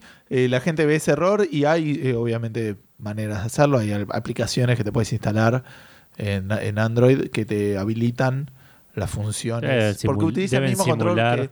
No, pero no es tan sencillo. Pero hay una, hay una aplicación que habían hecho para habilitar Google Pay Sí. con un celular ruteado Ah, mira. o con otro coso. Y como que este juego utiliza el mismo control. Entonces, Claro. teniendo esa aplicación, podés Claro. eh, jugar al, al Pokémon Go teniendo Android. Bueno, Pero bueno, medio relacionado también con esto de eh, cosas que salieron eh, y después las sacaron. Acá es parecido, pero te anunciaron y después resulta que no. Estamos hablando de un antianuncio, de uno, el único antianuncio de hoy. Y después vamos a pasar medio a los retrasos. No sé por qué el Final Fantasy está en el medio, pero eso. Ah, ya me acordé. Este, pero no estoy hablando de Final Fantasy, estoy hablando del Fallout. lamentablemente. Eh, lame- no, lamentablemente no. El Fallout es suficiente como para que estemos contentos los dos hablando en este momento. El Fallout, cuando se anunció eh, exitosamente hace un par de años, o el año pasado, el año pasado. eh, se dijo, este juego va a ser modiable en PC, como todos los juegos de Bethesda, y en Xbox One y en Play 4. ¿Sí? Ese era un Sí. punto de partida y de venta del software. Hace meses que Xbox lo tiene, Xbox One tiene la posibilidad de instalar mods. No es una instalación libre, tenés una cantidad de terabytes eh, o de gigabytes, perdón, limitada, digamos no es que podés instalar cualquier cosa. Una banda de terabytes. Sí, tres terabytes. No, eh, creo que son 2 o 3 gigabytes que puede empezar el, total de tus mods como máximo. Pero tenés esa libertad. Sin embargo, eh, por ahora Bethesda seguía diciendo, bueno, ya van a venir para Play 4, estamos luchando, estamos luchando, hasta que se cansaron y la semana pasada dijeron, no, no van a salir para Play 4 a menos de que cambie Sony la política. Sony no quiere, eh, la frase fue como diciendo que después de la discusión con Sony, ellos se lamentaban decir que Sony no va a aprobar eh, usar los mods de la manera en la que eh, están hechos para, en la manera en la que funcionan. ¿Entendés? Entonces, por lo tanto, no van a estar ni para el Fallout 4 ni para el Skyrim Special Edition. Ok. Con este anuncio, automáticamente las versiones de Play 4 y Xbox One se desnivelan. Sí. Y las versiones de Xbox One pasan a ser superiores, Sí. por un motivo, por un lado. Por el otro, a la gente que lo compró en Play 4 pueden empezar a decir, che, a mí me prometieron que iban a haber mods. Sí. No es que dijeron, vamos a analizar la posibilidad. Sí, sí, sí. O sea, lo prometieron como que estaba. Entonces fue medio raro, obviamente, toda, toda la discusión. Eh, Sony no dijo nada. Sistemáticamente hizo silencio de todo lo que viene pasando. Se rumorea, o, o por ahí algún fanático o alguien así, que dicen que Sony quería aprobar los mods, que todos los mods fueran aprobados y, testea- Certificados, y claro. testeados antes de salir en la plataforma. Cosa que por un lado tiene sentido, pero por el otro no, es como funciona funcionan mod. los mods. Entonces, que por ahí va por ese lado. Y obviamente Microsoft, que viene divirtiéndose pegándole palos a, a Sony, Sí. aprovechó la, la oportunidad para seguir bardeando y diciendo, eh, nosotros tenemos mods hace... No se, acuer- no se olviden que nosotros tenemos mods. tipo. Claro. No dicen en, los, en esos tweets que nosotros es una cantidad que se puede contar con los dedos de dos manos. Este, pero bueno, nada. Claro. Eh, siguen aprovechándose de, para mí, de, de la situación de- del silencio de Sony y por el otro lado de la ventaja de no haber anunciado nada realmente. Como decir, bueno, la Scorpio va a patear el orto a todo. Y nada, sí, hipotéticamente por ahí eh, Claro. es así, digamos, pero bueno. Eh, Bueno, hablé un rato de Fallout, así que no estaría mal que este, hables del Final Fantasy. Sí, porque anunciaron un- en la en Tokyo Game Show que fue esta semana, como ya habíamos anticipado, eh, anunciaron una nueva versión de la Play 4 Slim Sí, que va a ser de, de Final Fantasy XV eh, como temática de Final Fantasy claro. XV. Sí, sí. Viene con un No disco es que de el. Final Fantasy XV se va a comprar el. Claro. Va a venir con un disco de, de un tera. Va a tener el, el- el típico dibujo que suelen tener las consolas de, de un juego, digamos, en la, en la parte de arriba de la consola, Sí, con un dibujo, un diseño de Final Fantasy XV. La caja del juego de la consola viene con el con un arte específico de, del Final Fantasy XV, viene con la caja de metal para el juego, con un DualShock 4 adornado con gráficos de, del Final Fantasy XV. Esta podría ser la Pro a nivel fechas, ¿no? 29 de noviembre. 29 de noviembre. Sí, entiendo que sí, pero o es la Slim. eligieron la Slim, digo, pero Sí. podría ser la Pro. Sí, de hecho, ahora después vamos a hablar de eso, pero, Ah, perdón, adelante. pero sí, ya quiero mencionar algo al respecto. Eh, viene con la película en Blu-ray, viene con un par de DLCs, boludeces de, de trajes y armas. Y como dijo Gustavo recién, sale el 29 de noviembre, va a salir 450 dólares. Solo, e igual es exclusiva de GameStop. Así que si la quieren comprar, van a tener que viajar a Estados Unidos. Sí, alta película, chabón, ¿eh? Todavía no la vi. Ah, ok. Pero las, las reseñas son. Ah, ya lo mencionamos. Lo- ya lo hablamos, sí, cuando lo metí en Release X. eh, Ah, Contra, sin tu consentimiento cuando salió. Está bien. Eh, pero sí, igual vi un pedazo. Eso no lo mencioné porque la quiero terminar de ver. Sí. Porque la empezamos a ver y medio nos quedamos dormidos. Así de divertida es. Porque era un viernes a la una de la mañana. Eh, Excusas. pero se veía, se veía linda e interesante. Tendremos, tenemos que terminar, vimos 20 minutos. por. Siguiendo. Ah, pero ibas a decir algo de la Play 4 y todo eso. No, más adelante en los retrasos. Ah, más Que, por adelante ejemplo, los empezamos retrasos. Como empezando ahora con los retrasos de un juego también exclusivo. Bueno, el, el otro era una noticia de Play 4 y esto tiene que ver con eh, un juego exclusivo de Play 4 Sí. y es el Kingdom Hearts HD 2.8 Final Chapter Prologue. Final Chapter Prologue. Y a todo esto, el 2 en realidad es un 2 romano y el 8 es un 8 Sí, eh, decimal, digamos. sí, sí. sí. Eh, sí, me encantan los nombres del, del Kingdom Hearts. Yo siempre me sorprendo, eh, vos no tanto, no es un tema de sorpresa, pero hay mucha gente que escucha Café Fandango y, o por lo menos que responde a la pregunta Fandango y son muy fanáticos del Kingdom Hearts. Sí. Así que tampoco me sirve ni me interesa pegarle, pero me causan mucha gracia los nombres, chabón. Sí. Lo repito, ¿eh? Bueno, Kingdom el Hearts HD 2.8 Final Chapter Prologue. Sí, Es como, como el chiste que hicieron los del Borderlands, que es de pre-sequel, sí. pero como que esta no se dio cuenta que era un chiste. Claro, como que ah, yo también quiero poner un nombre así. Pero bueno, Final Chapter Prologue es genial. Bueno, o sea, el prólogo. es como los juegos truchos que vendían de Family que yo tenía en Super Mortal Kombat 3 Turbo. Claro. De vuelta tiraba bolas de fuego. De vuelta que, que Capcom lo leyó y dijo, che, esto es en serio. Que le sacó el Super Street Fighter 2 Turbo Ultra Edition. Claro. Bueno, eh, ¿qué es lo que se sabe de esto? Que tiene una fecha de release. Esta noticia la leíste vos, ¿no? Sí, Ah, pero era nada más un anuncio, es que el juego que iba a salir en diciembre se retrasó un mes Ah. para el 12 de, enero eh, en Japón, para el Sí. 28 de enero en nuestros en nuestro no es un hemisferio, ¿qué es? Eh, sí, es un hemisferio. Es la mitad de una esfera. Es, sigue, es, pero el hemisferio, hemisferio sur, hemisferio oeste. norte. Yo creo que sí. Para mí cumple la definición de hemisferio. Ok, está bien, sí, entiendo. Ok, Pero no sabría decirte. Como, eh, si no hay otra manera de decirlo, pero no me acuerdo. Lo que sí es que el hemisferio oeste y el hemisferio este. este es mucho más, es, es 100% subjetivo, a diferencia Sí. del norte y el sur, que es Sí, sí, objetivo.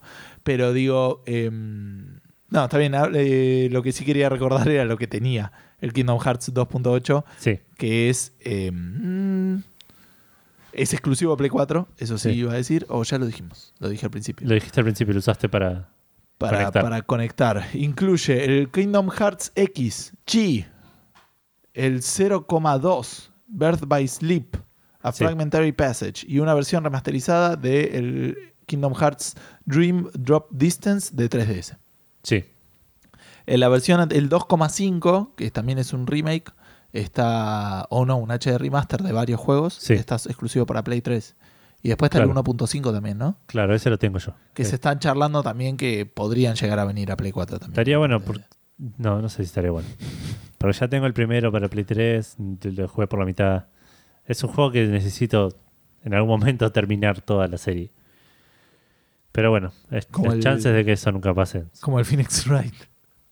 No, el, el Phoenix Wright al lado de ese, de toda esa serie de juegos, es un- una, una corrida tarde, del sí. Binding of Isaac. ponele. Claro. Eh, The Last Guardian.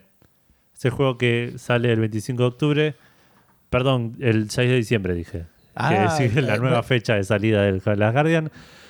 ¿Se te chispoteó? ¿Qué pasó? Eh, Sí, se le chispoteó a todo el mundo. El juego iba a salir el 25 de octubre, si no estoy mal. Me parece que estoy inventando un toque la fecha original. Pero bueno, la cuestión es que ya no importa esa fecha porque la fecha nueva de salida es el 6 de diciembre. Me hubiese gustado que esta noticia estuviese conectada con la de South Park. Porque el 6 de diciembre es la fecha en la que iba a salir el South Park. Así que te voy a ignorar tu orden. No, está bien. Pero te me estás. Igual lo único que quería decir es que yo no entiendo cómo a la gente de Las Guardian no lo sentaron a todos en una mesa y le dijeron: Chicos, ¿en qué fecha sale el juego?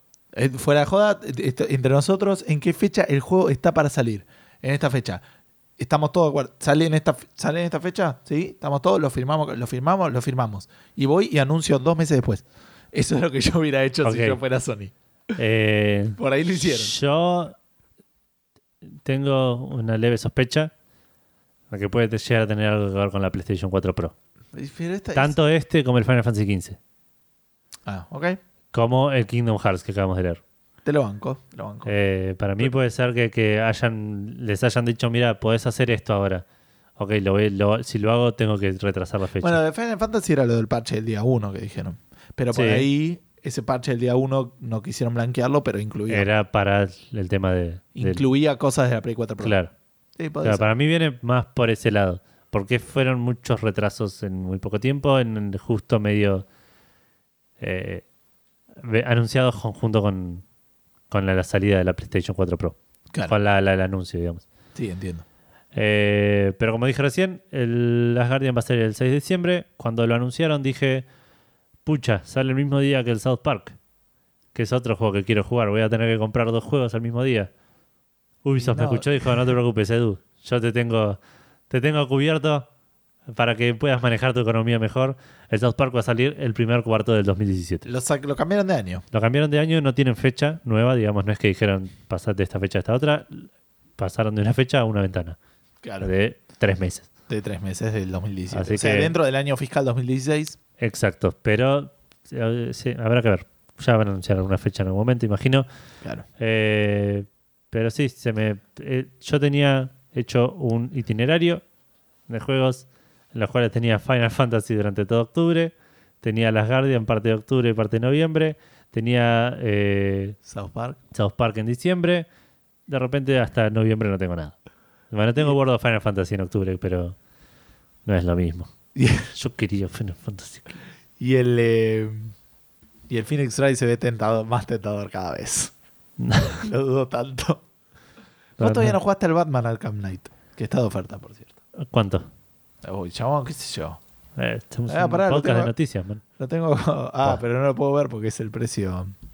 Eh, ya lo tengo comprado. Ah, no te. Bueno, pero ¿para qué está en Steam? Eh, a, a mí me dice 15 dólares, así que a vos debe estar 14.39, ¿no? En Play En 4. En Play 4, O sea que debe estar. 14 dólares. Sí, o sea que debe estar 12 dólares, 11 dólares. Es un buen precio. Sí. Y tengo. y vamos a 12.4. Exacto.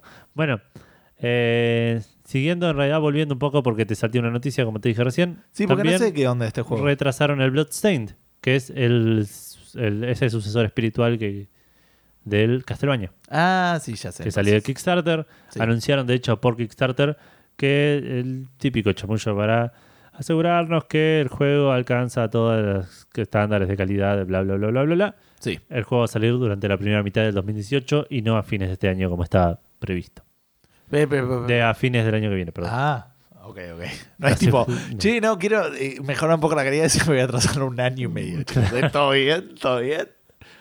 Eh, está si bien. pasa eso, claramente se olvidaron de hacerlo. Claro. Yo tenía que hacer algo. Estamos jugando Rocket League.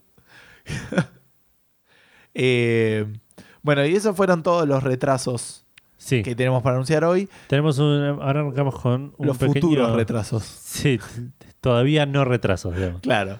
Las fechas que vamos a anunciar ahora para que luego vayan a ser prorrogadas. Claro, exacto. No, Eh, Pan para hoy, o sea, noticia para hoy.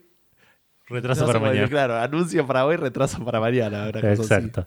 Es Eh, esta ya lo venimos hablando hace bastantes semanas. Se viene mostrando por ciertos lugares diferentes que esto ya era se venía, pero Sí. salió Ubisoft a confirmarlo, que es el Assassin's Creed Ezio Collection Para Play 4. para Play 4 y Xbox One. Porque de vuelta, el Ezio Collection existe para Play 3. Me parece. No estoy seguro. Yo tampoco. La semana pasada dijiste algo parecido, lo averiguamos y no sé qué queda. Sí. Yo voy a seguir hablando pasada. de esto, que es lo que se ve. Ah, creo que se llama Ezio Trilogy. Por ahí tiene otro nombre, digamos. Puede ser. Pero sí, es Ezio Trilogy. Ok, pero 3. incluye también los DLCs, todo. O qué sé yo, Edu. Bueno, el Ezio Collection que sale para Play 4 y Xbox One sale el 15 de noviembre y va a incluir Assassin's Creed 2, Assassin's Creed Brotherhood, Assassin's Creed Revelation y eh, todos los DLC de historia, todas las expansiones de historia de esos juegos. Nada del multiplayer, solo single player. Pero no es que nada del DLC del multiplayer. Nada del, del multiplayer. Nada del Punto. multiplayer, en, a- a- tipo nada online. Claro. O sea, no, no solo el DLC, sino no- Claro. no, va a estar disponible eso. Exacto, y va a salir 60 dólares. Bien. Seguimos, esto también es medio del Tokyo Game Show. Es Sí. algo, un par de noticias que me afectan más a mí que a Gustavo, que son juegos que Gustavo creo que no sabe ni qué son. Eh, me suenan de nombre. ok, es un comienzo. Estamos hablando primero que nada de Nier Automata, Ajá. que es el juego, la, la secuela del juego Nier que salió para Play 3, que era un juego que se veía como de Play 2. Es un lindo juego, no quiero decir que es un buen juego porque tiene un par de cosas medio chotas, pero era un lindo juego, una especie de medio RPG de acción, medio arcadoso. Ajá. Que me, me resultó bastante interesante y, y me gustó, así que este me, va- me interesa en algún momento. Tiene la fecha de salida para Japón el 2 de febrero del 2017, todavía no hay fecha de salida en Estados Unidos, pero no se desestima que sea la misma. Ok.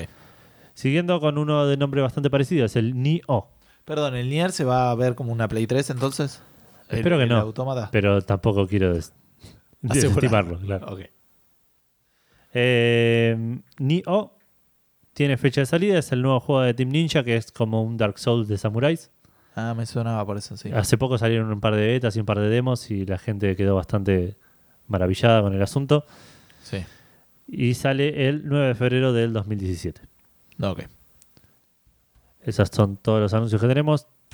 Puedes seguir vos con lo tuyo. Puedo seguir yo con lo mío. Eh, también otra cosa que es medio un anuncio que ya sabíamos, pero lo, lo postergamos un poquito para que estuviera más cerca la fecha. Sigue faltando un poco para este evento, pero Sí. lo vamos probablemente a mencionar en algunos momentos. Sí, Es una Game Jam All for Music. Las Game Jam suelen ser esos eventos donde la gente se junta y trabaja más en el desarrollo de juegos. claro. Esta está más orientada a eh, música para juegos o sonidos especiales para juegos. Se va a hacer a fines de octubre. Tengo por acá el link. El, sí, el 29, ¿no me dijiste? Eh, sí, sí, tranquilamente, pero no lo tengo. Por las dudas, el tipo lo aclaro, el Game Jam es un lugar donde vos vas, Ah, Eh, dale, contame de eso porque yo no sé dónde quedo. vas eh, a un lugar, van un montón de gente que está interesada en hacer juegos y en ese mismo día se, jun- ya se arman grupos y tratas de hacer un prototipo de un juego de manera rápida, eh, digamos, en las Game Jams tradicionales, ¿no? Se Sí. tratan de hacer juegos rápidos y ver qué sale de, de eso, medio como una especie de, de juntada, es lo que entiendo yo, la- me invitaron a un par en algún momento. Sí. Esta, como dijo Gustavo, es eh, orientada a la música de los juegos. Me interesa bastante. Eh, si tengo el tiempo, voy a tratar de pegarme una pasada, porque aparte invitaban a la gente a que no solo vayas si querés tocar un instrumento, si querés grabar algo, si querés Sí, editar la, algo, la frase. Ah, dale. Sí que, eh, que podés ir si querés a presenciar, y, a presenciar y aprender sobre el asunto. Sí, la frase que dicen es la gente, eh, la- a la game puede venir cualquier persona interesada en el tema. La idea es que también puedan venir a aprender aquellos que tengan ganas y pasar un buen momento. Efectivamente, el 29 de octubre, esto se hace cerca de Devoto, más eh, Villarreal para ser exactos, pero ese barrio solo lo conocemos los que vivimos ahí. Yo no lo conozco y Eh. lo estás inventando, como la vez que me dijiste que vivías en Versalles. No, no, existe, existe Villarreal, está como la gente dice Devoto, pero porque no, no conoce, era una estación de tren. Claro. cosas muy interesantes para, para decir un podcast de juegos. Ya no vivo ahí, pero está muy cerca de la casa de mi, ex- de mi mm, exnovia actual mujer.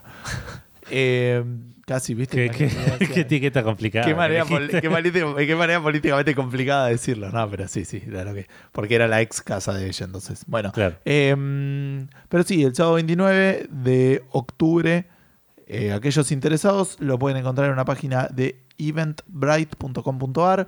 Si no, buscan All for Music Game Jam Argentina y seguramente les va a aparecer. Eh, la persona que lo está organizando es este muchacho que no encuentro el nombre acá. Vos lo tenés porque dice, acá está, Gonzalo Cantarelli. Si tienen alguna duda, también lo pueden agregar a él en Facebook o buscarlo en Facebook y escribirle. Ok, Así que cualquier duda, y si no, nos escriben a nosotros y le pasamos el contacto. dale.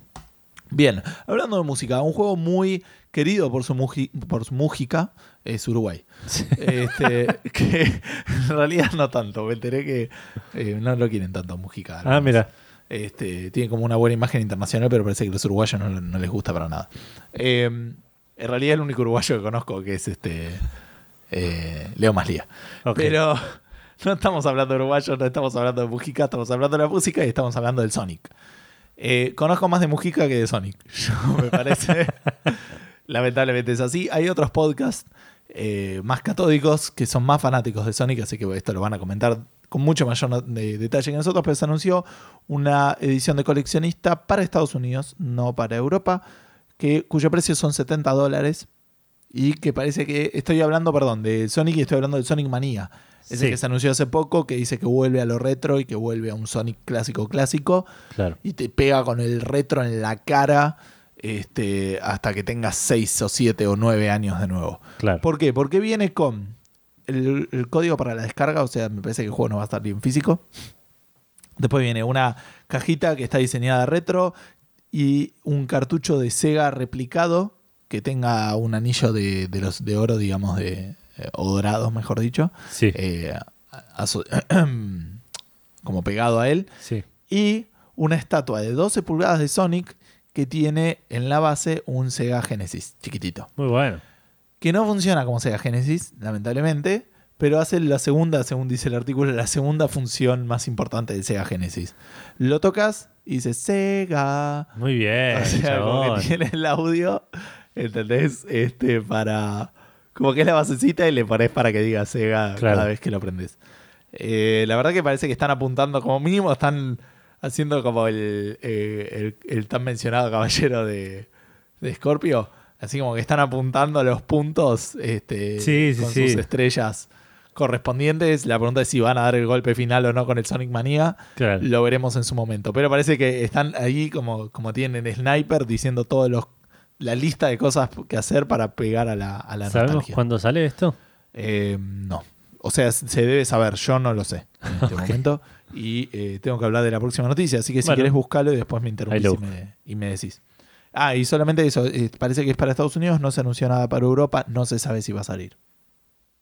Hablaste de la, de la TGS antes, no decidimos hacer un- una sección especial de TGS, sino que lo fuimos haciendo un popurrí de las distintas eh, noticias. Ahora vamos a hablar un poquito de demos y de betas, arrancando por la demo del Resident Evil 7, que cumplió un hito que eh, llegó a 3 millones de descargas.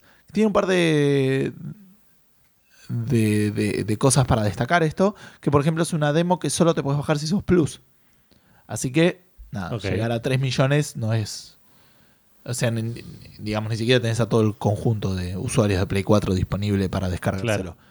De igual manera, lo primero que anunciaron es que eso se va a ir. O sea, a partir de la próxima actualización, que esa es la otra noticia, hay una actualización, Sí. eh, se va a poder descargar cualquier persona que tenga una Play 4 la demo del, del, eh, Resident Evil 7. Casi digo Final Fantasy XV. Y me gusta esa relación porque Final Fantasy XV fue un juego de los primeros que anunciamos que iba a haber un parche para una demo. Sí. Entonces acá es algo similar, como que van a sacar una parche que va a ser la Twilight version, pero va a ser medio un update de este, la demo del Resident Evil 7 que se llama Beginnings Hour. ¿no? Enten- Entendí la Toilet version. ¿Qué tenía que, que what? En vez de Twilight version, entendí Ah, Toilet version. No, no sabía de qué palabra. Ah, está bien, la Twilight version, sí, está. Eh, la versión de. Y puede ser porque es como una casa, podría haber como un inodoro. Un inodoro.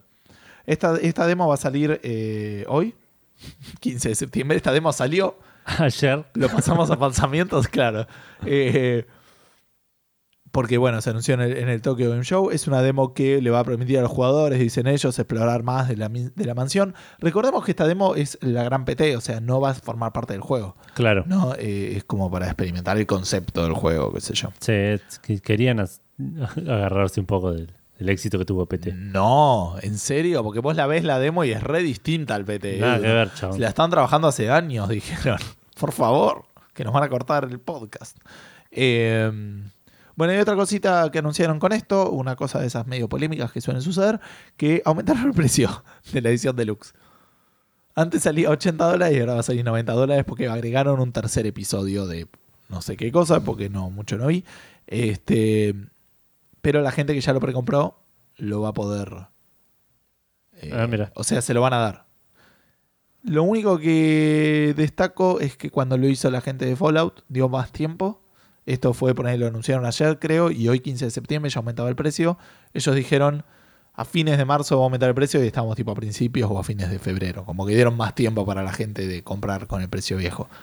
Simplemente porque es la última noticia que me sonaba así que anunciaron un aumento de precio de una Claro. versión de, de colección. Así que bueno, eh, buenas noticias para la gente que, que probó la, la demo del Resident Evil 7. Que Por ahí. recibió críticas respecto de su 3D. Parece que el 3D, eh, perdón, la realidad virtual, Virtual. no estaba bien hecho. Agarrón. Y recibió muchas críticas de la comunidad porque dicen que los desarrolladores, esto lo leí en su momento, los desarrolladores AAA se quieren subir a la hora VR y le, le hacen dos o tres cositas en un juego que, que no está diseñado para eso y a la gente se marea y la gente lo- la pasa mal jugándolo Sí. y la gente piensa, bueno, siendo un juego AAA le pasa esto, esto es lo mejor que puede dar VR en este momento y nada que ver. Si Claro. vos probás una experiencia que está diseñada para VR y que tuvo mucho cuidado en eso, es muchísimo mejor. Claro. De hecho, eh, no importa, esto es una noticia vieja, pero me acuerdo ahora, Capcom había salido a decir, bueno, no, pasa que la gente que lo probó era gente de prensa que ya estaba acostumbrada a VR, entonces no sé qué cosa, tenía como, como, como una, eh, estaba, eh, no sé, como una espalda de VR, entonces como que lo quisieron apuntar por ese lado, este, y después salió el- el- un flaco de Valve a decir, no, nada que ver, no Claro. funciona así. Eh, no es que estás más acostumbrado a marearte, al contrario, perdón, no es que dejas de marearte cuando lo probás. Al contrario, estar acostumbrado al buen VR implica que probás uno malo y te mareas mucho peor. dice. Claro. Sí, Así sí, que nada, había como, hubo como todo un encontronazo respecto de la demo del Resident Evil 7. Esto no es una demo, es una beta. Eh, la beta del Battlefield 1, que creo que cerró, si no me equivoco. Eh, y alcanzó un récord para por lo menos EA, que eran 13, eh, fueron 13,2 millones de personas que probaron la, la beta abierta del Battlefield 1. No leas mucho la noticia porque después te quiero preguntar qué otras betas millonarias conoces o te ocurre que, te ocurre Ok. que hubo. La anterior obviamente era la del Battlefront, que había llevado a más de 9 millones de personas. Esta figura incluye eh, los 10 días que fue de la beta para las tres consolas, PlayStation 4, Xbox One y PC. Podría llegar a ser la, bata- la beta más jugada de la historia. Sí. No nadie lo salió a afirmar, pero a- por los números que se conocen podrían ser. Entonces te pregunto, Edu, además del Battlefront, ¿qué otros juegos han tenido betas súper exitosas que te suenen? Destiny. El Destiny es uno de ellos, 4,6 millones, pero es el más chico de todos los que tengo. Ah, mira, y eso que salió en cuatro consolas. Sí, Eh, betas, pero no salió en PC. no, no es verdad. Eh, betas de Overwatch. Overwatch, eh, 9,7 millones. Y te falta uno que no creo que lo saques, que es el Tom Clancy de Division, que es 6,4 Ah, millones. nunca habías hecho eso. Eh, pero para mí estas betas son medio demos, son cosas, viste, es como que rodean, es como una demo con, con una, con una restricción temporal para poder Claro. jugarlo, que genera más hype y les permite además a ellos Obvio, testear, obvio. testear su- sus servidores y todo Sí, ese sí, tipo de sí, cosas. el estrés. Pero bueno, la mayoría creo que es más difícil hacer una beta si es single player, ese es el tema nada más. Por eso uno es una beta y el otro es una... Y una Una demo, demo. claro. Porque estos juegos son todos multiplayer. Bueno, eh, hab- hablemos un poco de nada, porque esto es puro humo. Hablemos un poco de humo. Esto es humo absoluto. Tipo, lo, iba, lo iba a sacar incluso por esta misma razón. Pero está pero bien. es, es- ¿Viste el, ¿Jugaste alguna vez el Corazones de Windows? Banda. Ah, no, el corazón es no tanto. Jugué más al otro. vale. Que si te quedabas con corazones, eh, te, te, te sumaba puntos que era malo, digamos, tenías que tratar de, de sacártelos de encima. de sacarte de encima, a menos que los tengas todos, en cuyo caso te- no hacías ningún punto y le dabas un montón de puntos a los demás o algo así. Ah, está bien, es una linda mecánica. Bueno, Yo jugaba al carta blanca. A eso, me- es- con ese me confundí. el humo de esta noticia yo creo que es medio así. Es como que era- había un montón de humo, entonces lo iba a sacar, pero llegó a un punto de humo que necesitaba quedarse. Ok, que no suma puntos, decís. Claro. Eh, Kojima salió a hablar durante la TGS de Death Stranding, ese juego que anunció durante la E3, con un teaser que no dijo absolutamente nada del juego. Sí, pues, dijo nada, concepto. No, no dijo nada. No, el teaser ese no te. te mostrar ese teaser y lo, que sea que sea el juego final, estoy 100% seguro que no tiene nada que ver. Ok. Eh, entonces la gente quería saber qué onda. Entonces dijo, bueno, voy a hacer una presentación en Tokyo Game Show. Voy a salir a dar una, una charlita rápida en el escenario, a hablar del juego. Sí. La gente sigue sin saber de qué trata el juego. la gente sigue sin saber de qué trata Kojima en general. Porque lo que salió a decir es que el juego va a tener un componente online competitivo y cooperativo. Que dice que en la mayoría de los juegos, cuando tenés ese componente online, eh, a la gente se le da un palo. Y él Perdón, what? se le dan palos, tipo sticks, dice. Ah, ok. Eh, para usar en combate. Pero él no quiere solo quedarse con los palos. Él también quiere dar cuerdas que conecten a los jugadores y los entrelacen. Para esto, esto me lo está diciendo en serio. Es posta, es todo textual. O sea, se puso poético. Claro. A- Esta es una de esas traducciones fantásticas que hacemos ahora. Al final del día, lo que quiero ofrecer a lo- al juego de acción es que la gente se conecte con diferentes elementos, no solo con palos. Es lo que dijo Kojima a través de un traductor, porque Kojima no habla inglés. Mira Mientras vos. hablaba de todo esto, Y, y eso fue traducido por vos al español. porque Exacto. El traductor no habla español. exacto. Mientras pasaba todo esto, en la pantalla veíamos una caricatura de Kojima, Del Toro, Norman Reedus y un chabón que no sé quién más era, conectados por un hilito tipo que los rodeaba. Esperemos que no la Moulinhouse. eh, No creo. No, no, tiene. Moulinho, no tiene historia Moulinhousearla. Claro. Tendríamos que tener algún vendedor de humo mucho más. Inafune. Esperemos que no la Inafune. Eh, Tampoco. pero, no, eh, no, no es, no es cómodo. no. Moulinhouse igual tampoco Mol- es cómodo, pero- Que no era Moligny. Pero bueno, eh, ve- veremos qué pasa con este juego. Yo entiendo que en algún momento va a salir y que va a ser un buen juego. Ajá. Eh, pe- pe- el tema es ese. Moligny lo que hace es te promete esta montaña de oro. Sí. Y después te da una montañita chiquita de, una, una, de eh, bronce. una de bronce medio verde. Colina no, ¿cómo sería? Ay, eh, ¿Cómo era una montaña chiquita? Una. mm, no es una meseta mes- tampoco. no, porque meseta ¿una era- sierra? Una sierra, ahí está, gracias. Claro.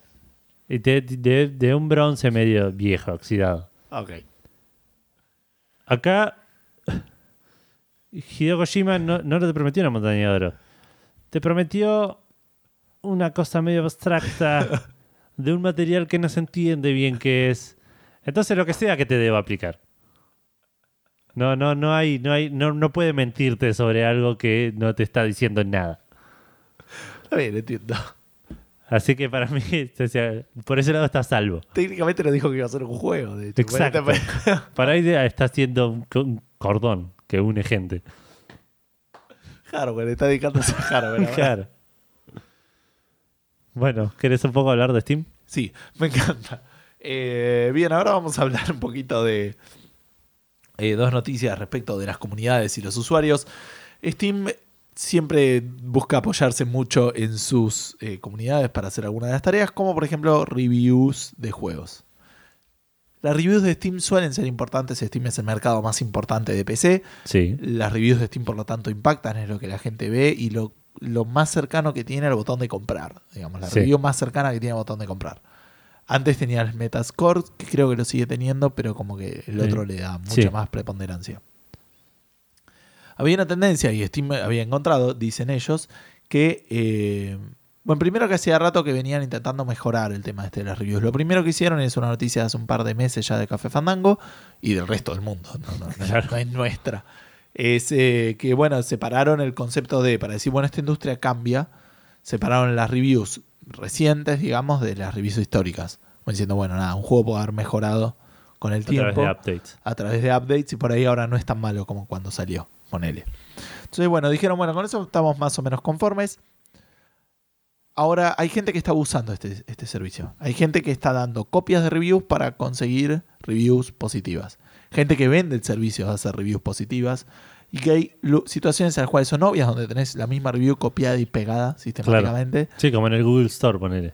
En el Google Play Ah, no Store te pasa un montón eso de gente que se hace reviews a su propio producto con cuentas truchas. Claro, pero acá hay- pero dice que, bueno, es, es, es que ha llegado a ser muy evidente, digamos, entonces como que ah, con la gente que era tan evidente se comunicaron y los banearon de Steam y todo lo que, Claro. lo que correspondía. Bueno, ¿cuál fue la solución que hicieron ellos? Bueno, primero agregaron varios filtros para ver las reviews. ¿Sí? Entonces, si yo voy a ver, por ejemplo, las reviews de mm, el Dead Rising, que lo tenía acá abierto, ahora me aparece como una especie, arriba dice overall, como diciendo en general, y después puedo ver las reviews de qué tipo, si son negativas o positivas, si, eh, esto es lo importante, cuál es el, el origen de la compra, porque uno solo puede hacer reviews de juegos que tiene, Sí. y el idioma. Ok. Pero tiene una selección por defecto. O sea, yo lo apreté recién y tengo una selección por defecto, que es todas las reviews, las reviews de compradores de Steam y en mi idioma. Entonces, ¿qué es lo que estoy diciendo? Si vos te dieron una key del juego, o la compraste en Greenman Gaming, o la compraste en G2A, o la compraste en un Humble Bundle, Sí. tu review no va a tener la misma preponderancia Que la de uno que la compró a través del store. que la compró a través de la Store y que le dio plata a Steam. Claro. curiosamente.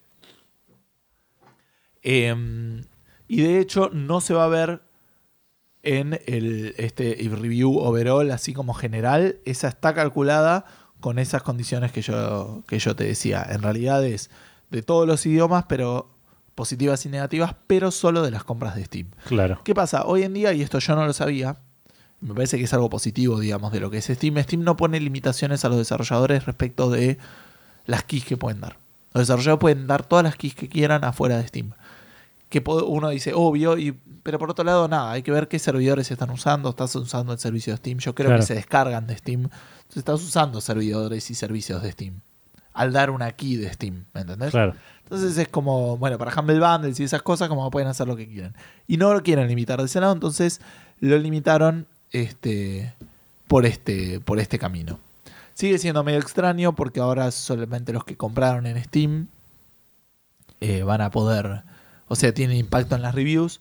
Hay algunos developers que se quejaron, otros que no tanto.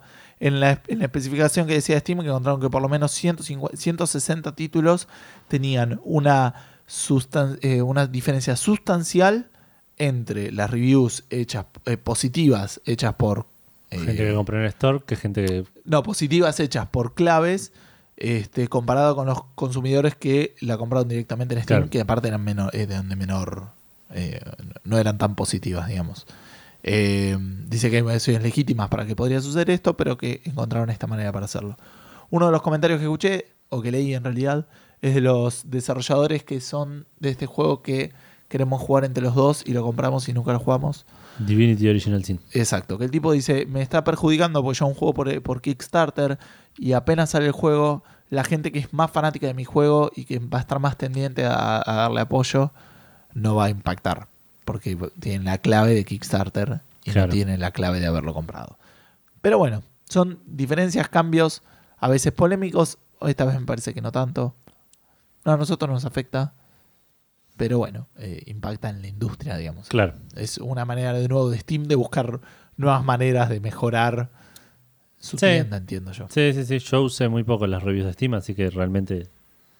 Yo Digamos, usé hay- hoy para ver lo del Dead Rising. ponele. Por eso es, ex- es extraño, digamos. Eh, A, a mí me sirven para ver el tema de los ports. Claro, es, es más para eso, digamos. Si hay un juego que yo quiero jugar, es probable que lo vaya a comprar a menos que el juego esté roto. Claro. No, no busco ver que la gente me diga si el juego está bueno o no. Sí, sí, sí. Para mí ese es más un tema de, de calidad del producto eh, a nivel Funcional. errores, sí, exacto. Y no tanto a nivel a nivel de calidad de, de gameplay, digamos. Claro. Bueno, la última noticia que me toca a mí, después te toca una tandita a vos y, y cerrar todo el podcast. Este, así que por ahí podemos poner el micrófono en mute después de. No, mentira. Eh, hablando de comunidades, Twitch tiene sus de vez en cuando eventos, no eventos, pero gente que se pone a jugar a través de Twitch a ciertos juegos. Sí. Y lo terminan ganando, nunca terminé de entender cómo. Eh, ganaron el Pokémon, que se lo puede llegar a entender. Ganaron el Dark Souls, si no me equivoco. Sí. Eh, eso sí me sorprende un poco más. Dark Souls hicieron diferente igual, eh, como que pausaban y cada, cada tantos segundos se pausaba el juego y se hacía la siguiente acción, una cosa así. Es que en realidad eh, llegaron ciertos momentos en el Pokémon también lo habían cambiado, de que tenía el tema de democracia, el tema de anarquía. No, no, no, obvio. Porque, Pero el Pokémon fue el primero y era como que estaban desarrollando sistemas, claro, imagino. pero aparte, o sea, fallaba, si no me equivoco, ¿sabes dónde fallaba, no? En la... O sea, en algún lado donde hubiera un risco y un camino que tenías que pasar por el risco, tardaron días en avanzar por eso, porque la gente siempre apretaba para abajo. Claro. Entonces siempre estaba el troll que apretaba para abajo y cuando lo tomabas y tenía que hacer cinco Claro, pasos sí, sí, sí. seguidos, iba a hacer uno abajo y tenían que volver hasta que llegaban de nuevo. Me acuerdo que la- la- les liberaban Pokémon esa parte. Sí, sí, lo primero que hicieron fue liberar a Charmander. Eh, nada, sí. eh, pero bueno, fue divertido verlo. Por lo tanto, no suele ser muy inteligente la comunidad de. eh, la, la- la mente esa que dice la mente. Mente colectiva. La mente colectiva, exacto, la mente de colmena, digamos, de, de Twitch. Sin embargo, parece que son buenos ajedrecistas y eso me sorprendió bastante. Estamos hablando de eh, los creadores de un juego que se llama Pure Chess o ajedrez puro, que para promover su juego pusieron Twitch Plays eh, Chess, pero no contra el juego, contra un campeón, un gran master, un, eh, un gran maestro británico que se llama Simon Williams. Y se pusieron a hacer tres partidas.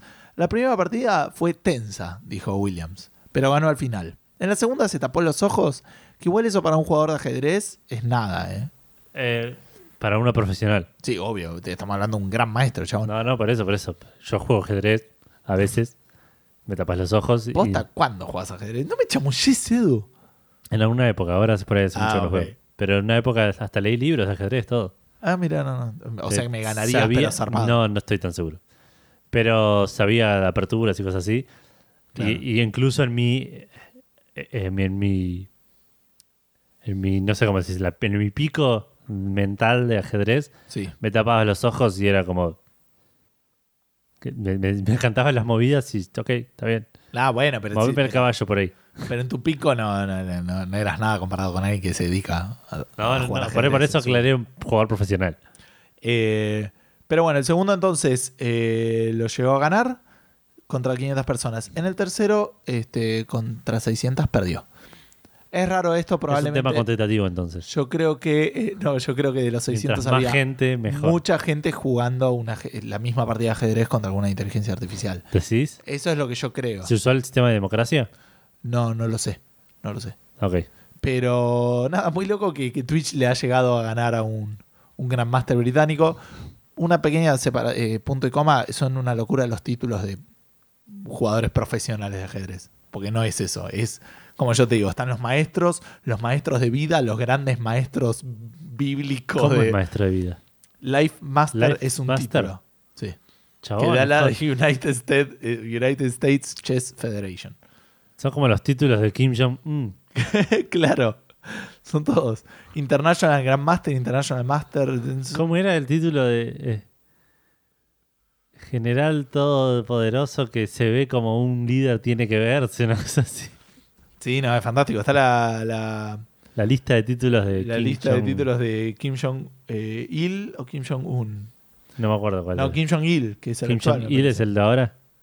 Eh, sí, sí, tenés el, el líder querido que es la encarnación perfecta de la apariencia que un líder debiera tener. Eso Es, el- es uno de los títulos, uno de los tantos títulos de Kim Jong-il. es gran líder. Es ¿Podemos tener un título jefe. así? Es, la- es el sol del futuro comunista, chabón. ¿Cómo querés ser el sol del futuro comunista de Café No, no, Fandango? el café- quiero que Café Fandango tenga podcast que es la, reenca- la encarnación de lo que un podcast debería ser. Sí, no, no se la banca. No importa, yo dudo que ese chabón se la banque como encarnación de lo que un líder debería ser. Está bien, pero nadie te lo puedo decir que no. Es verdad, qué sé yo. Eh, bueno, nada. Ponemos de hablar de Kim Jong-il porque si no podemos estar años. Nada, Bueno. Twitch le ganó a un Grandmaster eh, británico y yo realmente eh, quedé muy sorprendido, por eso quería compartirlo con ustedes. Bueno, Gustavo lo acaba de atacar una mosca. En el ojo. Bueno, ¿querés pedir la comida mientras yo cierro este podcast maravilloso? Dale, pero ¿no que te es parece todo que no? lo que un podcast debería ser. Este, este episodio es todo lo que el episodio 103 de cualquier podcast. La Claro. encarnación, el título del episodio. es la encarnación de este todo lo que un Episodio, episodio número 103. 103 de un podcast de videojuegos llamado. No, pero es demasiado. ah, de un podcast de videojuegos llamado Café Fandango podría ser. O debiera ser. Lo vamos a pulir. Vamos a trabajar en ello. Title in, progress. Claro. Bueno, Bueno. decía, no, no me digas igual enfrente de todos que vamos a pedir la comida. Tratemos de mantener la profesionalidad. Yo sé que la semana pasada yo fui abajo, la recibí todo, pero la idea es, es mantener el misterio. Bueno, una hamburguesa doble, creo. ok, dale. Eh, vos jugaste Warcraft, ¿no? Sí. Vos jugaste. eh, Warcraft 1, Warcraft 2, Warcraft 3. Ok. ¿Y jugaste Warcraft Adventures Lord of the Clans? ¿El juego de point and click? No. Sí. No, no, no jugué. Bueno, este es un Porque juego no que. salió. Exacto, que estaba haciendo Blizzard durante los 90, llamado, como dije recién, Warcraft Adventures Lord of the Clans, que iba a ser un juego de una aventura gráfica, el estilo Monkey Island, el estilo Broken Sword, en ese, con ese estilo gráfico medio cartoony, dibujado a mano. Ajá. El juego fue cancelado después de dos años en desarrollo.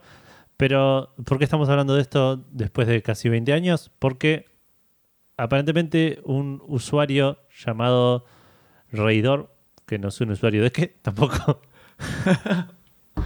No, tampoco lee.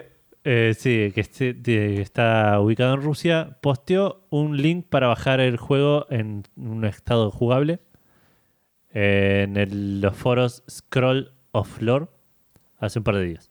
Mira. Así que no sé si el, link estará disponible todavía, por ahí Blizzard metió mano y lo, dej- y lo bajó, pero sabemos cómo funciona Internet, algo existe, entonces está en torrent. Exacto. Así que después lo voy a buscar y lo voy a chusmear, pero parecía un juego bastante entretenido y se veía muy bonito, si buscan screenshots eh, lo van a poder ver. Siguiendo. Esto casi, casi que podría haber dado una pregunta a Fandango de esta semana, si hubiese salido Antes. an- Eh, horas tenemos- eh, antes. disparó un, un backlog, digamos. Disparó una pregunta que va a quedar guardada para algún momento. Exacto. Pero vamos a hablar un poco de Witcher, más específicamente de Geralt. Sí. Eh, Más específicamente de sobres del correo. claro, más específicamente de Polonia, más específicamente del sistema de correo de Polonia. Eh, Polonia Vive quiere... gracias al Witcher. Todo eso lo sabemos. ¿no? Exacto, sí, sí, sí. Eh, Para mí vas y te tipo Geralt en el en, el, en, en las monedas, Geralt en, en, en los bares. Sí, sí, hay estatuas de Geralt en. En, en- Los títulos, la plaza. del- de los títulos del presidente. Ese todo lo que un Witcher debería ser, es el el título descendiente de del primer tipo, ministro, claro. Reencarnación del Witcher Geralt. Claro. Eh, Tipo, se tiene todo el pelo de blanco para los eventos tipo formales. claro, de- sí, sí, sí. vestidos con el pelo blanco, con la espada. Con dos espadas en la espalda. se la pasan cogiendo todos todo el tiempo. Claro. Todos tienen un medallón de, un animal. Bueno, eh, el- un empleado, no sé si será el, CEO o quién, llamado Damien, Mon, Damien Monnier, de, no, no es Moligno, Ah, ok. de CD Projekt Red, tuiteó una imagen de una estampilla de, de postal Sí. con la cara de Geralt, con, el, con, sí, con una ilustración de Geralt en, en el Witcher 3 Ajá. Anunciando que Geralt va a tener su propio estampilla postal para, para uso de correo. Nunca entendí para qué sirven las estampillas igual. Para mí es demostrar que pagaste el, el- el ¿Eso es todo? Yo creo que sí. Perdón, es un senior game eh, gameplay designer. Ah, ok. Eh, para mí eh, creo que es eso. O sea, la gracia de la estampilla es que te salía una plata. Entonces, como lo pagabas, y era la demostración de que pagaste el... ¿Cómo tiene un nombre ese? No me sale. Pero bueno, el, el, el posteo no. Pero bueno, no importa. ¿Despacho? No. Que pagaste el costo del envío, digamos. Claro. Creo yo. Bueno, te creo, es más de lo que yo sabía. Eh, es gracioso porque alguno le respondió eh, al tweet diciendo que Witcher es el, el más grande, eh, la más grande exportación de pop, de cultura pop de Polonia. Y el chabón respondió diciendo, bueno, tal vez tenemos productos de, de cerdo y vodka que están un poco más arriba, pero igual está bueno el Witcher. Así que sí, en algún momento, si por ahí te llega una carta de Polonia, tal vez te llega con un, Con la cara de... con la cara de Geralt. Me encantaría tener una estampilla de Geralt. Si algún día hago un tour por Europa, pasaría por un correo Pero tendría que ser en Polonia. polaco. Polo- sí, está bien, pero tendría que ser en Polonia. eso, Eh, no es Euro- Europa. Europa. O sea, es Europa, creo, ¿no? Es Europa. sí, sí, sí, Ok, está al lado. Es Europa, pero no. Pero, Van, en Europa las distancias son como de acá a Mar del Plata. Ah, ok. De punta a punta de Europa. ¿Posta? No, No, no sé. no, ok, ok. Es la distancia que todas las distancias debieran ser. claro. Y bueno, y cerramos con una última curiosidad. Eh, aparentemente la gente de Mass Effect Andrómeda Se tenía... quedaron sin guita. Esta es la posta. Sí. Les quedaba, tipo, terminaron, gastaron todo el presupuesto de voice acting que tenían y les quedaban dos personajes. Y le claro. Sí, sí. y porque esos dos personajes le dedicaron a hacer la versión de 4K para Claro. Play 4 Pro. Y dijeron, fuck, ¿qué hacemos? Y dijeron, bueno, pará, pará. Yo sé qué hacer. Vamos a hacer un concurso. Vamos a liberar el guion de estos dos personajes. Son dos personajes menores, dos personajes, dos NPCs eh, de, de- de menor importancia. Sí. Que, y vamos a dejar que la gente grabe su propia interpretación de estos personajes. Ajá. Los. lo- le recibimos las grabaciones, los elegimos. El que más nos guste, lo traemos hasta en los estudios de BioWare en. No sé si en Canadá. Uy, lo tengo por ahí. Eh, lo- bueno, lo llevan al estudio de BioWare donde graban la- las voces Sí. durante dos días. Les pagan el hotel, la comida, todo. Y grabás las voces para ese personaje si eligieron tu interpretación. Los personajes son Jordan Tate, que es un listo y talentoso documentalista indie, ansioso de dar la verdadera perspectiva de la vida en Andrómeda. Ajá.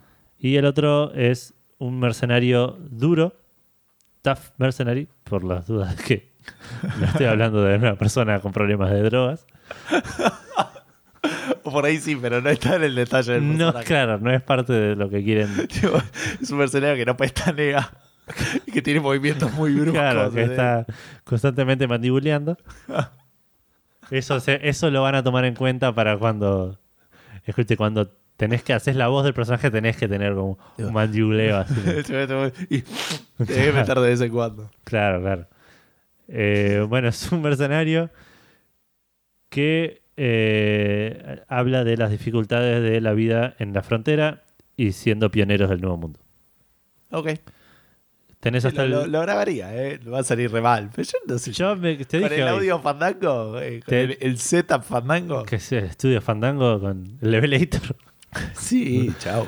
Eh, tenemos hasta el 28 de septiembre, ya dije tenemos, Claro. para eh, eh, grabar las voces. Eh, lo que no aclaré es, están los, el guion de cada personaje para que te lo bajes y lo leas usa- usando ese guion. Así Bien. que hasta el 28 de septiembre tenés para mandar. El, el ganador se va a ser anunciado hasta el 30 de noviembre y lo van a llevar a los, como dije antes, a los a los estudios de grabación de Bioware, lo van a poner en un hotel durante dos noches y lo van a hacer grabar de manera profesional las voces de estos personajes. O del personaje que les haya tocado, imagino que van a ganar dos personas. Eh, sí. ¿Te imaginas que ganas dos, dos veces el mismo? Eh, por ahí sí, tipo, Re chantas Nolan de- North. Nolan North y Troy Baker. claro, Son los dos ganadores. puede ser, ¿eh? Ese tiene que ser un tweet, chabón. Mal. Ya está.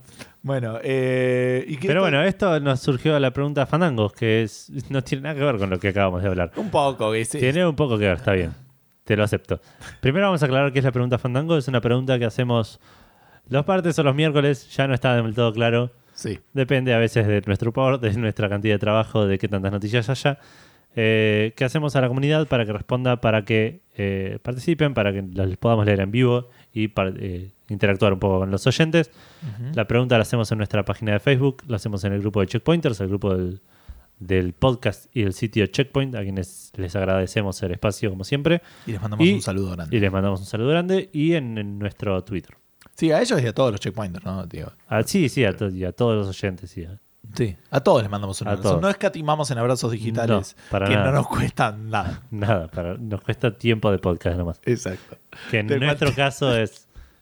Nada, es ínfimo. Claro.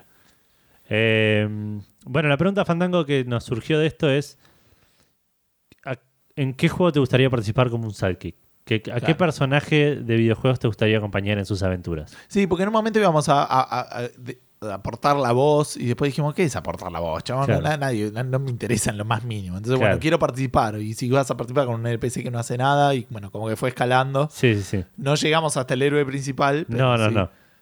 Porque la guardamos para otro día esa pregunta. Claro. Pero bueno, ¿querés arrancar con las respuestas de Facebook? Quiero arrancar con la, respu- la respuesta de Facebook, porque esta semana la pregunta no fue la más exitosa de todas las que hemos publicado en Facebook. Este, y tiene una sola respuesta de José Alejandro Menéndez, pero por otro lado tiene tres respuestas, así que es como. Es una, re- es una respuesta, pero son tres al mismo tiempo. Claro. Primero, dice Shepard, a matar y morir. No, a matar o morir. A matar y morir en la misión suicida de Más Efectos. Así que ya no se tiene mucha fe como NPC. No, no. En realidad no tiene mucha fe, una, En mucha, eh, claro, este, mucha fe en Shepard. Eh, si no le gustaría estar en Dragon Age Origins para poder empernar a Morrigan y a Leliana. Ahí es medio complicado porque ese era el personaje principal el que podía hacer esas cosas. Medio Claro. de costado, no sé cuántas chances tendrías de eso. Eh, Bastila y la group del Cotor 1, eso sí podría estar muy, muy copado. Eh, y después dice, debe ser épico estar a la derecha de nuestro personaje en el Diablo 3 corriendo junto a Tirael por el puente en el tercer acto. Eh, o sea, estaría hablando de... Habría que ver qué personaje, José, serías del, del Diablo 3 porque podía ser... La porque tenían como su historia. El, uno tenía- el primero era tipo un templario, creo, una cosa así. La segunda era una maguita. Y el tercero ya no me acuerdo quién era. Yo interpreté la pregunta igual como que sos vos ahí, dando vueltas. Ah, bueno, puede ser. Sí, es verdad. No es que- Digamos, no, no, pero no- cumplís no- el rol que cumplen los, los compañeros en ese Está juego. bien por eso, pero digo, no, no sos un personaje, sino que Ah, sos, verdad, verdad. sos vos. Por Sí, ahí tenés tenés, no, digamos, no vos, así como en la vida real, porque no vas a ayudar en nada. Y dura- Estaría bueno que mi vida por lo dependa menos en de- el diablo, ponele. que mi vida dependa de, de otro flaco que me puede revivir tranquilamente todas las veces que sea necesario porque, Claro. porque le sirvo y entendés y que no, no me muera cuando me muero. sí. Pero bueno, esa es la única respuesta que tenemos en, en Facebook. Bueno, vamos a pasar a checkpointers, que tuvimos varias respuestas. Y como te decía antes eh, de empezar a grabar, algunos me sorprendieron, no esperaba ese tipo de respuestas. Así que arrancamos con Agus Ríos, que dice Sigmayer de Catarina. Por ejemplo, esta me sorprendió porque no sé de qué está hablando. y pone un dibujito de un Prepare to Cry. Imagino que debe ser algo de Dark Souls, ¿puede ser? Eh, no sabría decirte. No, nu- nunca lo vamos a saber. Buscá quién es Sigmayer. Siegmeyer. El, el, el Civilization. Sí, Siegmeyer Pirates.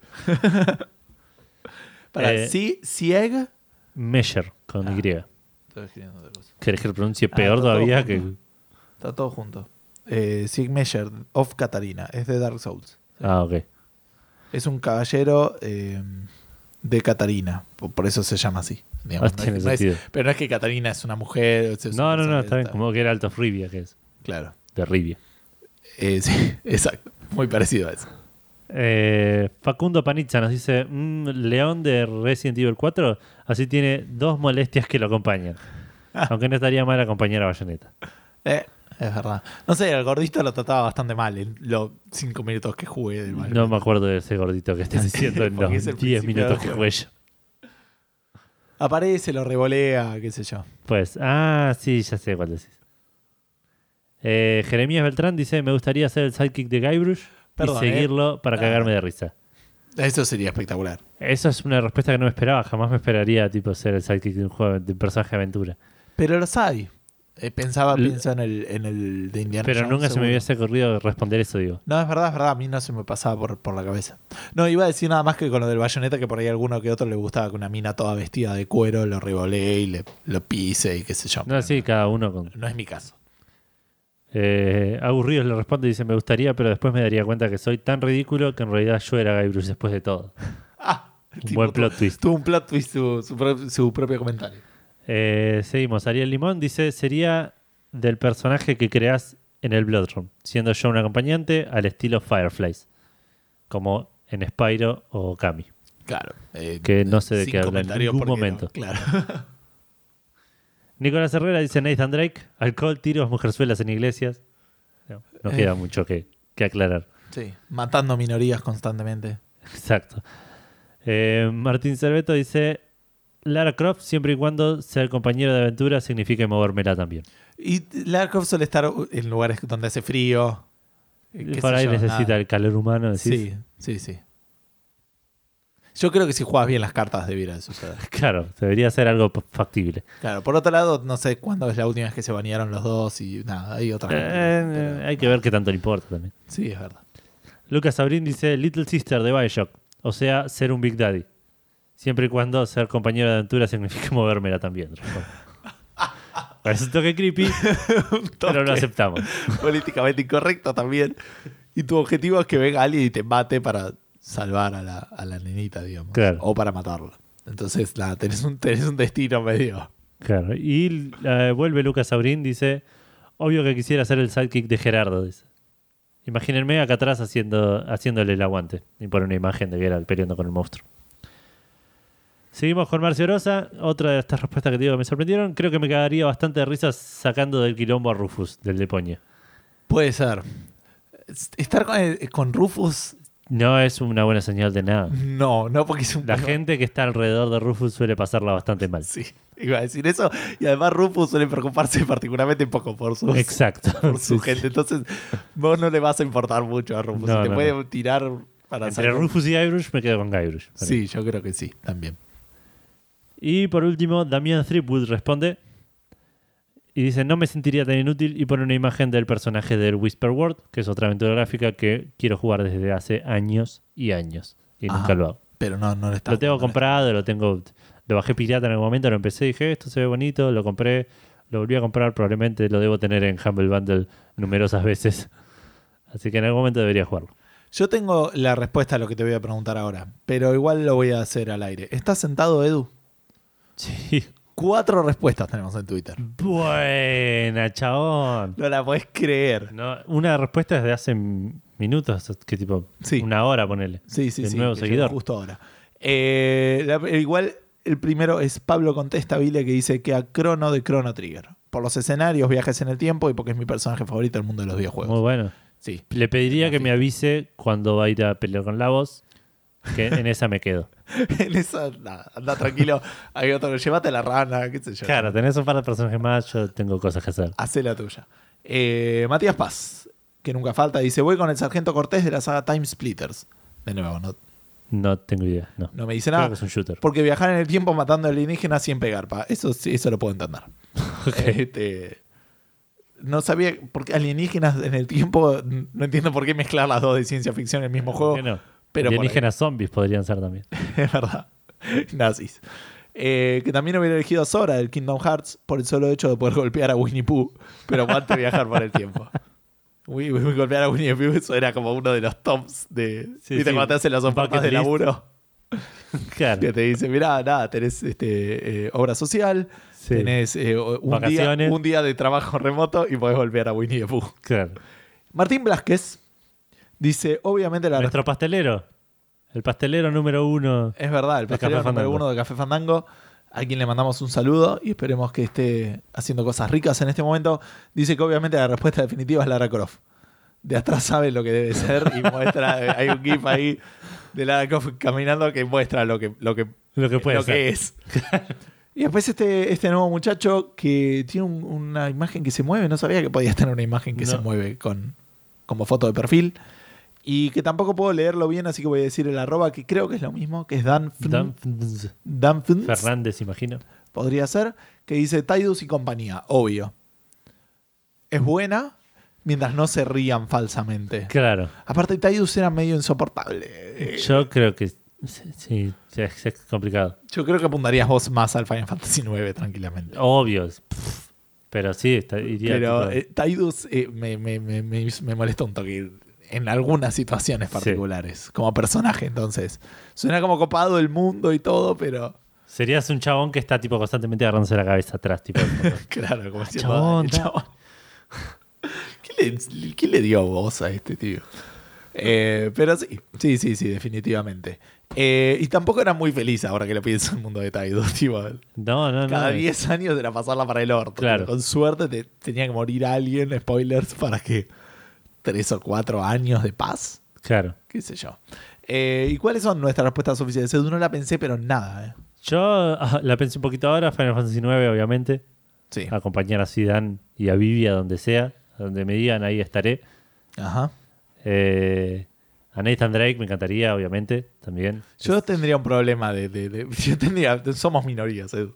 Yo creo que me estaría, me estaría intentando matar todo el tiempo, ¿viste? Puede ser. Parándole como cuando jugás con el juego que Yo me escudo con que Chloe era medio negrita. Eh, Sí, pero Así no que- sos Chloe. ¿Qué me estás queriendo decir, Gustavo? no, nada. Vos interpretalo como quieras. Pero bueno, pero me- debe, debe ser un cago de risa estar y a, a- hablar con Nathan Drake. Estar con Nathan Drake. Eh, estoy pensando, a ver. ¿Puedo ser el sidekick de Messi en el FIFA? Puede ser entrenador si querés. no, no, el sidekick quiero ser. Quiero estar al lado de Messi. Tipo, Literalmente el que pa- patea al lado de Messi. Claro, sí. Ni siquiera jugando al fútbol, solo al lado de él. Ah, ok, sí, está bien. Eh, ¿Podés? Entiendo, no sé, es tu pregunta, chabón. Puede ser, sí, quién sabe.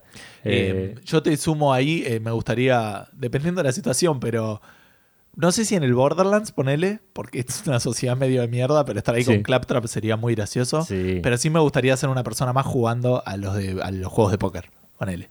Con todos los ah, personajes. eso ahí. sería genial. Eso sería muy, sí, muy copado, aparte, para nada, jugar ahí al, al póker. estaría prestando cero atención al partido, estaría cagándome de risa de todo. Constantemente de todo lo que pasa. Eh, Eh, estoy pensando en una aventura gráfica, ya dijeron Guybrush. Me acompañaría a, Manny Calavera en sus aventuras. eh, sí, sí, sí, definitivamente. Tratando de. Bueno, yo voy a hablar un poquito y vos vas a ir a decirle que ahora sí tenemos un asistente que nos puede ir a buscar la comida. El problema en, este, en esta situación es que eh, podemos tener, no, no tengo tu feedback, entonces mucho no puedo hablar, más que ponerme a buscar en qué juegos a mí me gustaría participar como NPC, que como había dicho, no lo pensé realmente. Eh, yo creo que sí, mi, mi respuesta oficial es eh, la de los juegos de coso. Eh, 200 pesos es, eh, si te sirve. Ok, Ok, ahora, no, iba, estaba hablando solo, así que, pero no sé qué más decir. Él decía, Nathan Drake, no porque me intentaría matar todo el tiempo. Tampoco sé si iría con Shepard. No solo por la misión suicida, sino porque tendría que estar constantemente rechazando sus avances sexuales. ¿Me entendés? Y me incomodaría. perdón. Yo no soy Chloe, vos no sos Miranda. No, no, ya sé. Pero Shepard no tenía tan tanto. el- estaba también el, el mecánico del 3. Ponele. Depende de qué. De qué Que era latino. Además, se llama Cortés, si no me equivoco, ¿eh? ¿Entendés? Yo tengo mucho más que ver con Cortés que vos con Chloe. con Chloe. Eh, sí. Estoy pensando. Déjame ver algún juego que haya jugado últimamente. Igual si no lo podemos cerrar acá para no extenderlo mucho. Porque Yo me, me- me gustaría también estar eh, acompañando a, a Gordon Freeman jugando con, con Dog y jugando con la con el arma de. ¿Sabes? con el- Tengo la respuesta. Dale. Me gustaría estar. Cerramos con esta. eh. Yo- me estás quitando la manera de responder, pero no tengo mucha. Ay, tengo una para decir. Así que, bueno, voy con la mía que es peor que la tuya. Me gustaría acompañarlo a Larry, hablando de aventuras gráficas. Ah, muy bien. Estar con Larry Estar con Larry debe ser. Igual debe ser también. Chabón, no, por qué Sí. no digas eso, tío. agarrándose la cabeza todo el tiempo. Sí, sí, definitivamente. Bueno, Ah, pero Y, y no eh, de- al del. Al del. eh, el Skyrim. Porque lo único que harían sería llevar sus huesos de, Ah, sí, de un lado para otro. No, No Seguro, tendría sí. ningún beneficio aparente. Eh, lado de Phoenix Wright en los juicios. No, muy bueno. Ahí tipo parado. Y no me gustaría estar al lado de nadie en 999 o saga del cero dilema. Sí, sí, sí. Así que- Prefiero leerlo de, de- de lejos y. Claro. Y que mi vida estoy a no- salvo. Debería, debería jugar ese juego. seguir esa saga. ¿En, en qué quedaste? ¿Viste el final? real? Terminé el 999 como la gente eh, iba a empezar el Zero Time Dilemma, pero Pokémon. Ah, no, dale un, dale un espacio igual. Bueno, Pero. pero bueno, ¿querés que vamos cerrando? Si quieren Vamos encontrar esto que están escuchando en este momento, porque se lo encontraron tirado por Galle por alguna razón, de alguna manera. Contanos igual, porque eso era como una experiencia muy interesante. sí. Eh, si nos quieren encontrar, nos pueden hacer en Facebook. Sí, es como el, el punto de unión por ahora de Café Exacto, el punto más fuerte donde estamos eh, pisando, o algo así. es facebook.com barra café fandango. Sí. Si no estamos en Twitter, en arroba café-fandango. Sí. Nos pueden contactar por mail, en contacto arroba cafefandango.com. Yes. Si quieren escucharlo, lo pueden hacer por SoundCloud, el último, por Spreaker, los últimos dos, por iBox, están todos, por Sí. iTunes, están todos. Está el descargable siempre para que se bajen en MP3, para que lo bajen a donde quieran, a la PC, al celular, al MP3, al MP4, al iPod Nano, a el Al iPod Discman Touch. que lee MP3. Nano. Ah. por favor, que alguien. el- Me lleva a enterar que en su vida escuchó Café Fandango bajando el MP3, grabándolo en un CD, escuchándolo en un Discman. Y nada, me puedo morir tranquilo. No va a suceder igual, ¿eh? No, No, no. espero que, pero sería una experiencia fantástica. Bueno, y si no, se pueden suscribir al RCS desde cualquier gestor de podcast. Buscan Café Fandango y nos encuentran. Cualquier otro lugar que quieren que estemos y no estemos, que, quiere- que quieren que estemos y no estamos, Ahí va. eh, nos dicen y haremos todo lo posible para. Para estar. para que estar. no sea Spotify, porque son, es más complicado de lo que no, no parece. entendí que, cómo hay que hacer. Spotify es raro. Me parece que los eligen a dedo y no van a elegir a Café Fandango. A Pero no pesar de sabes. ser todo lo que un podcast podría llegar a ser. y es. Exacto, o algo así. Eh, bueno, gente, espero que este fin de semana sea todo lo que eh, El un fin de semana debiera pu- ser. debiera ser para ustedes. Y este, nos vemos la semana que viene. Mucho bien para todos. Chau, chau.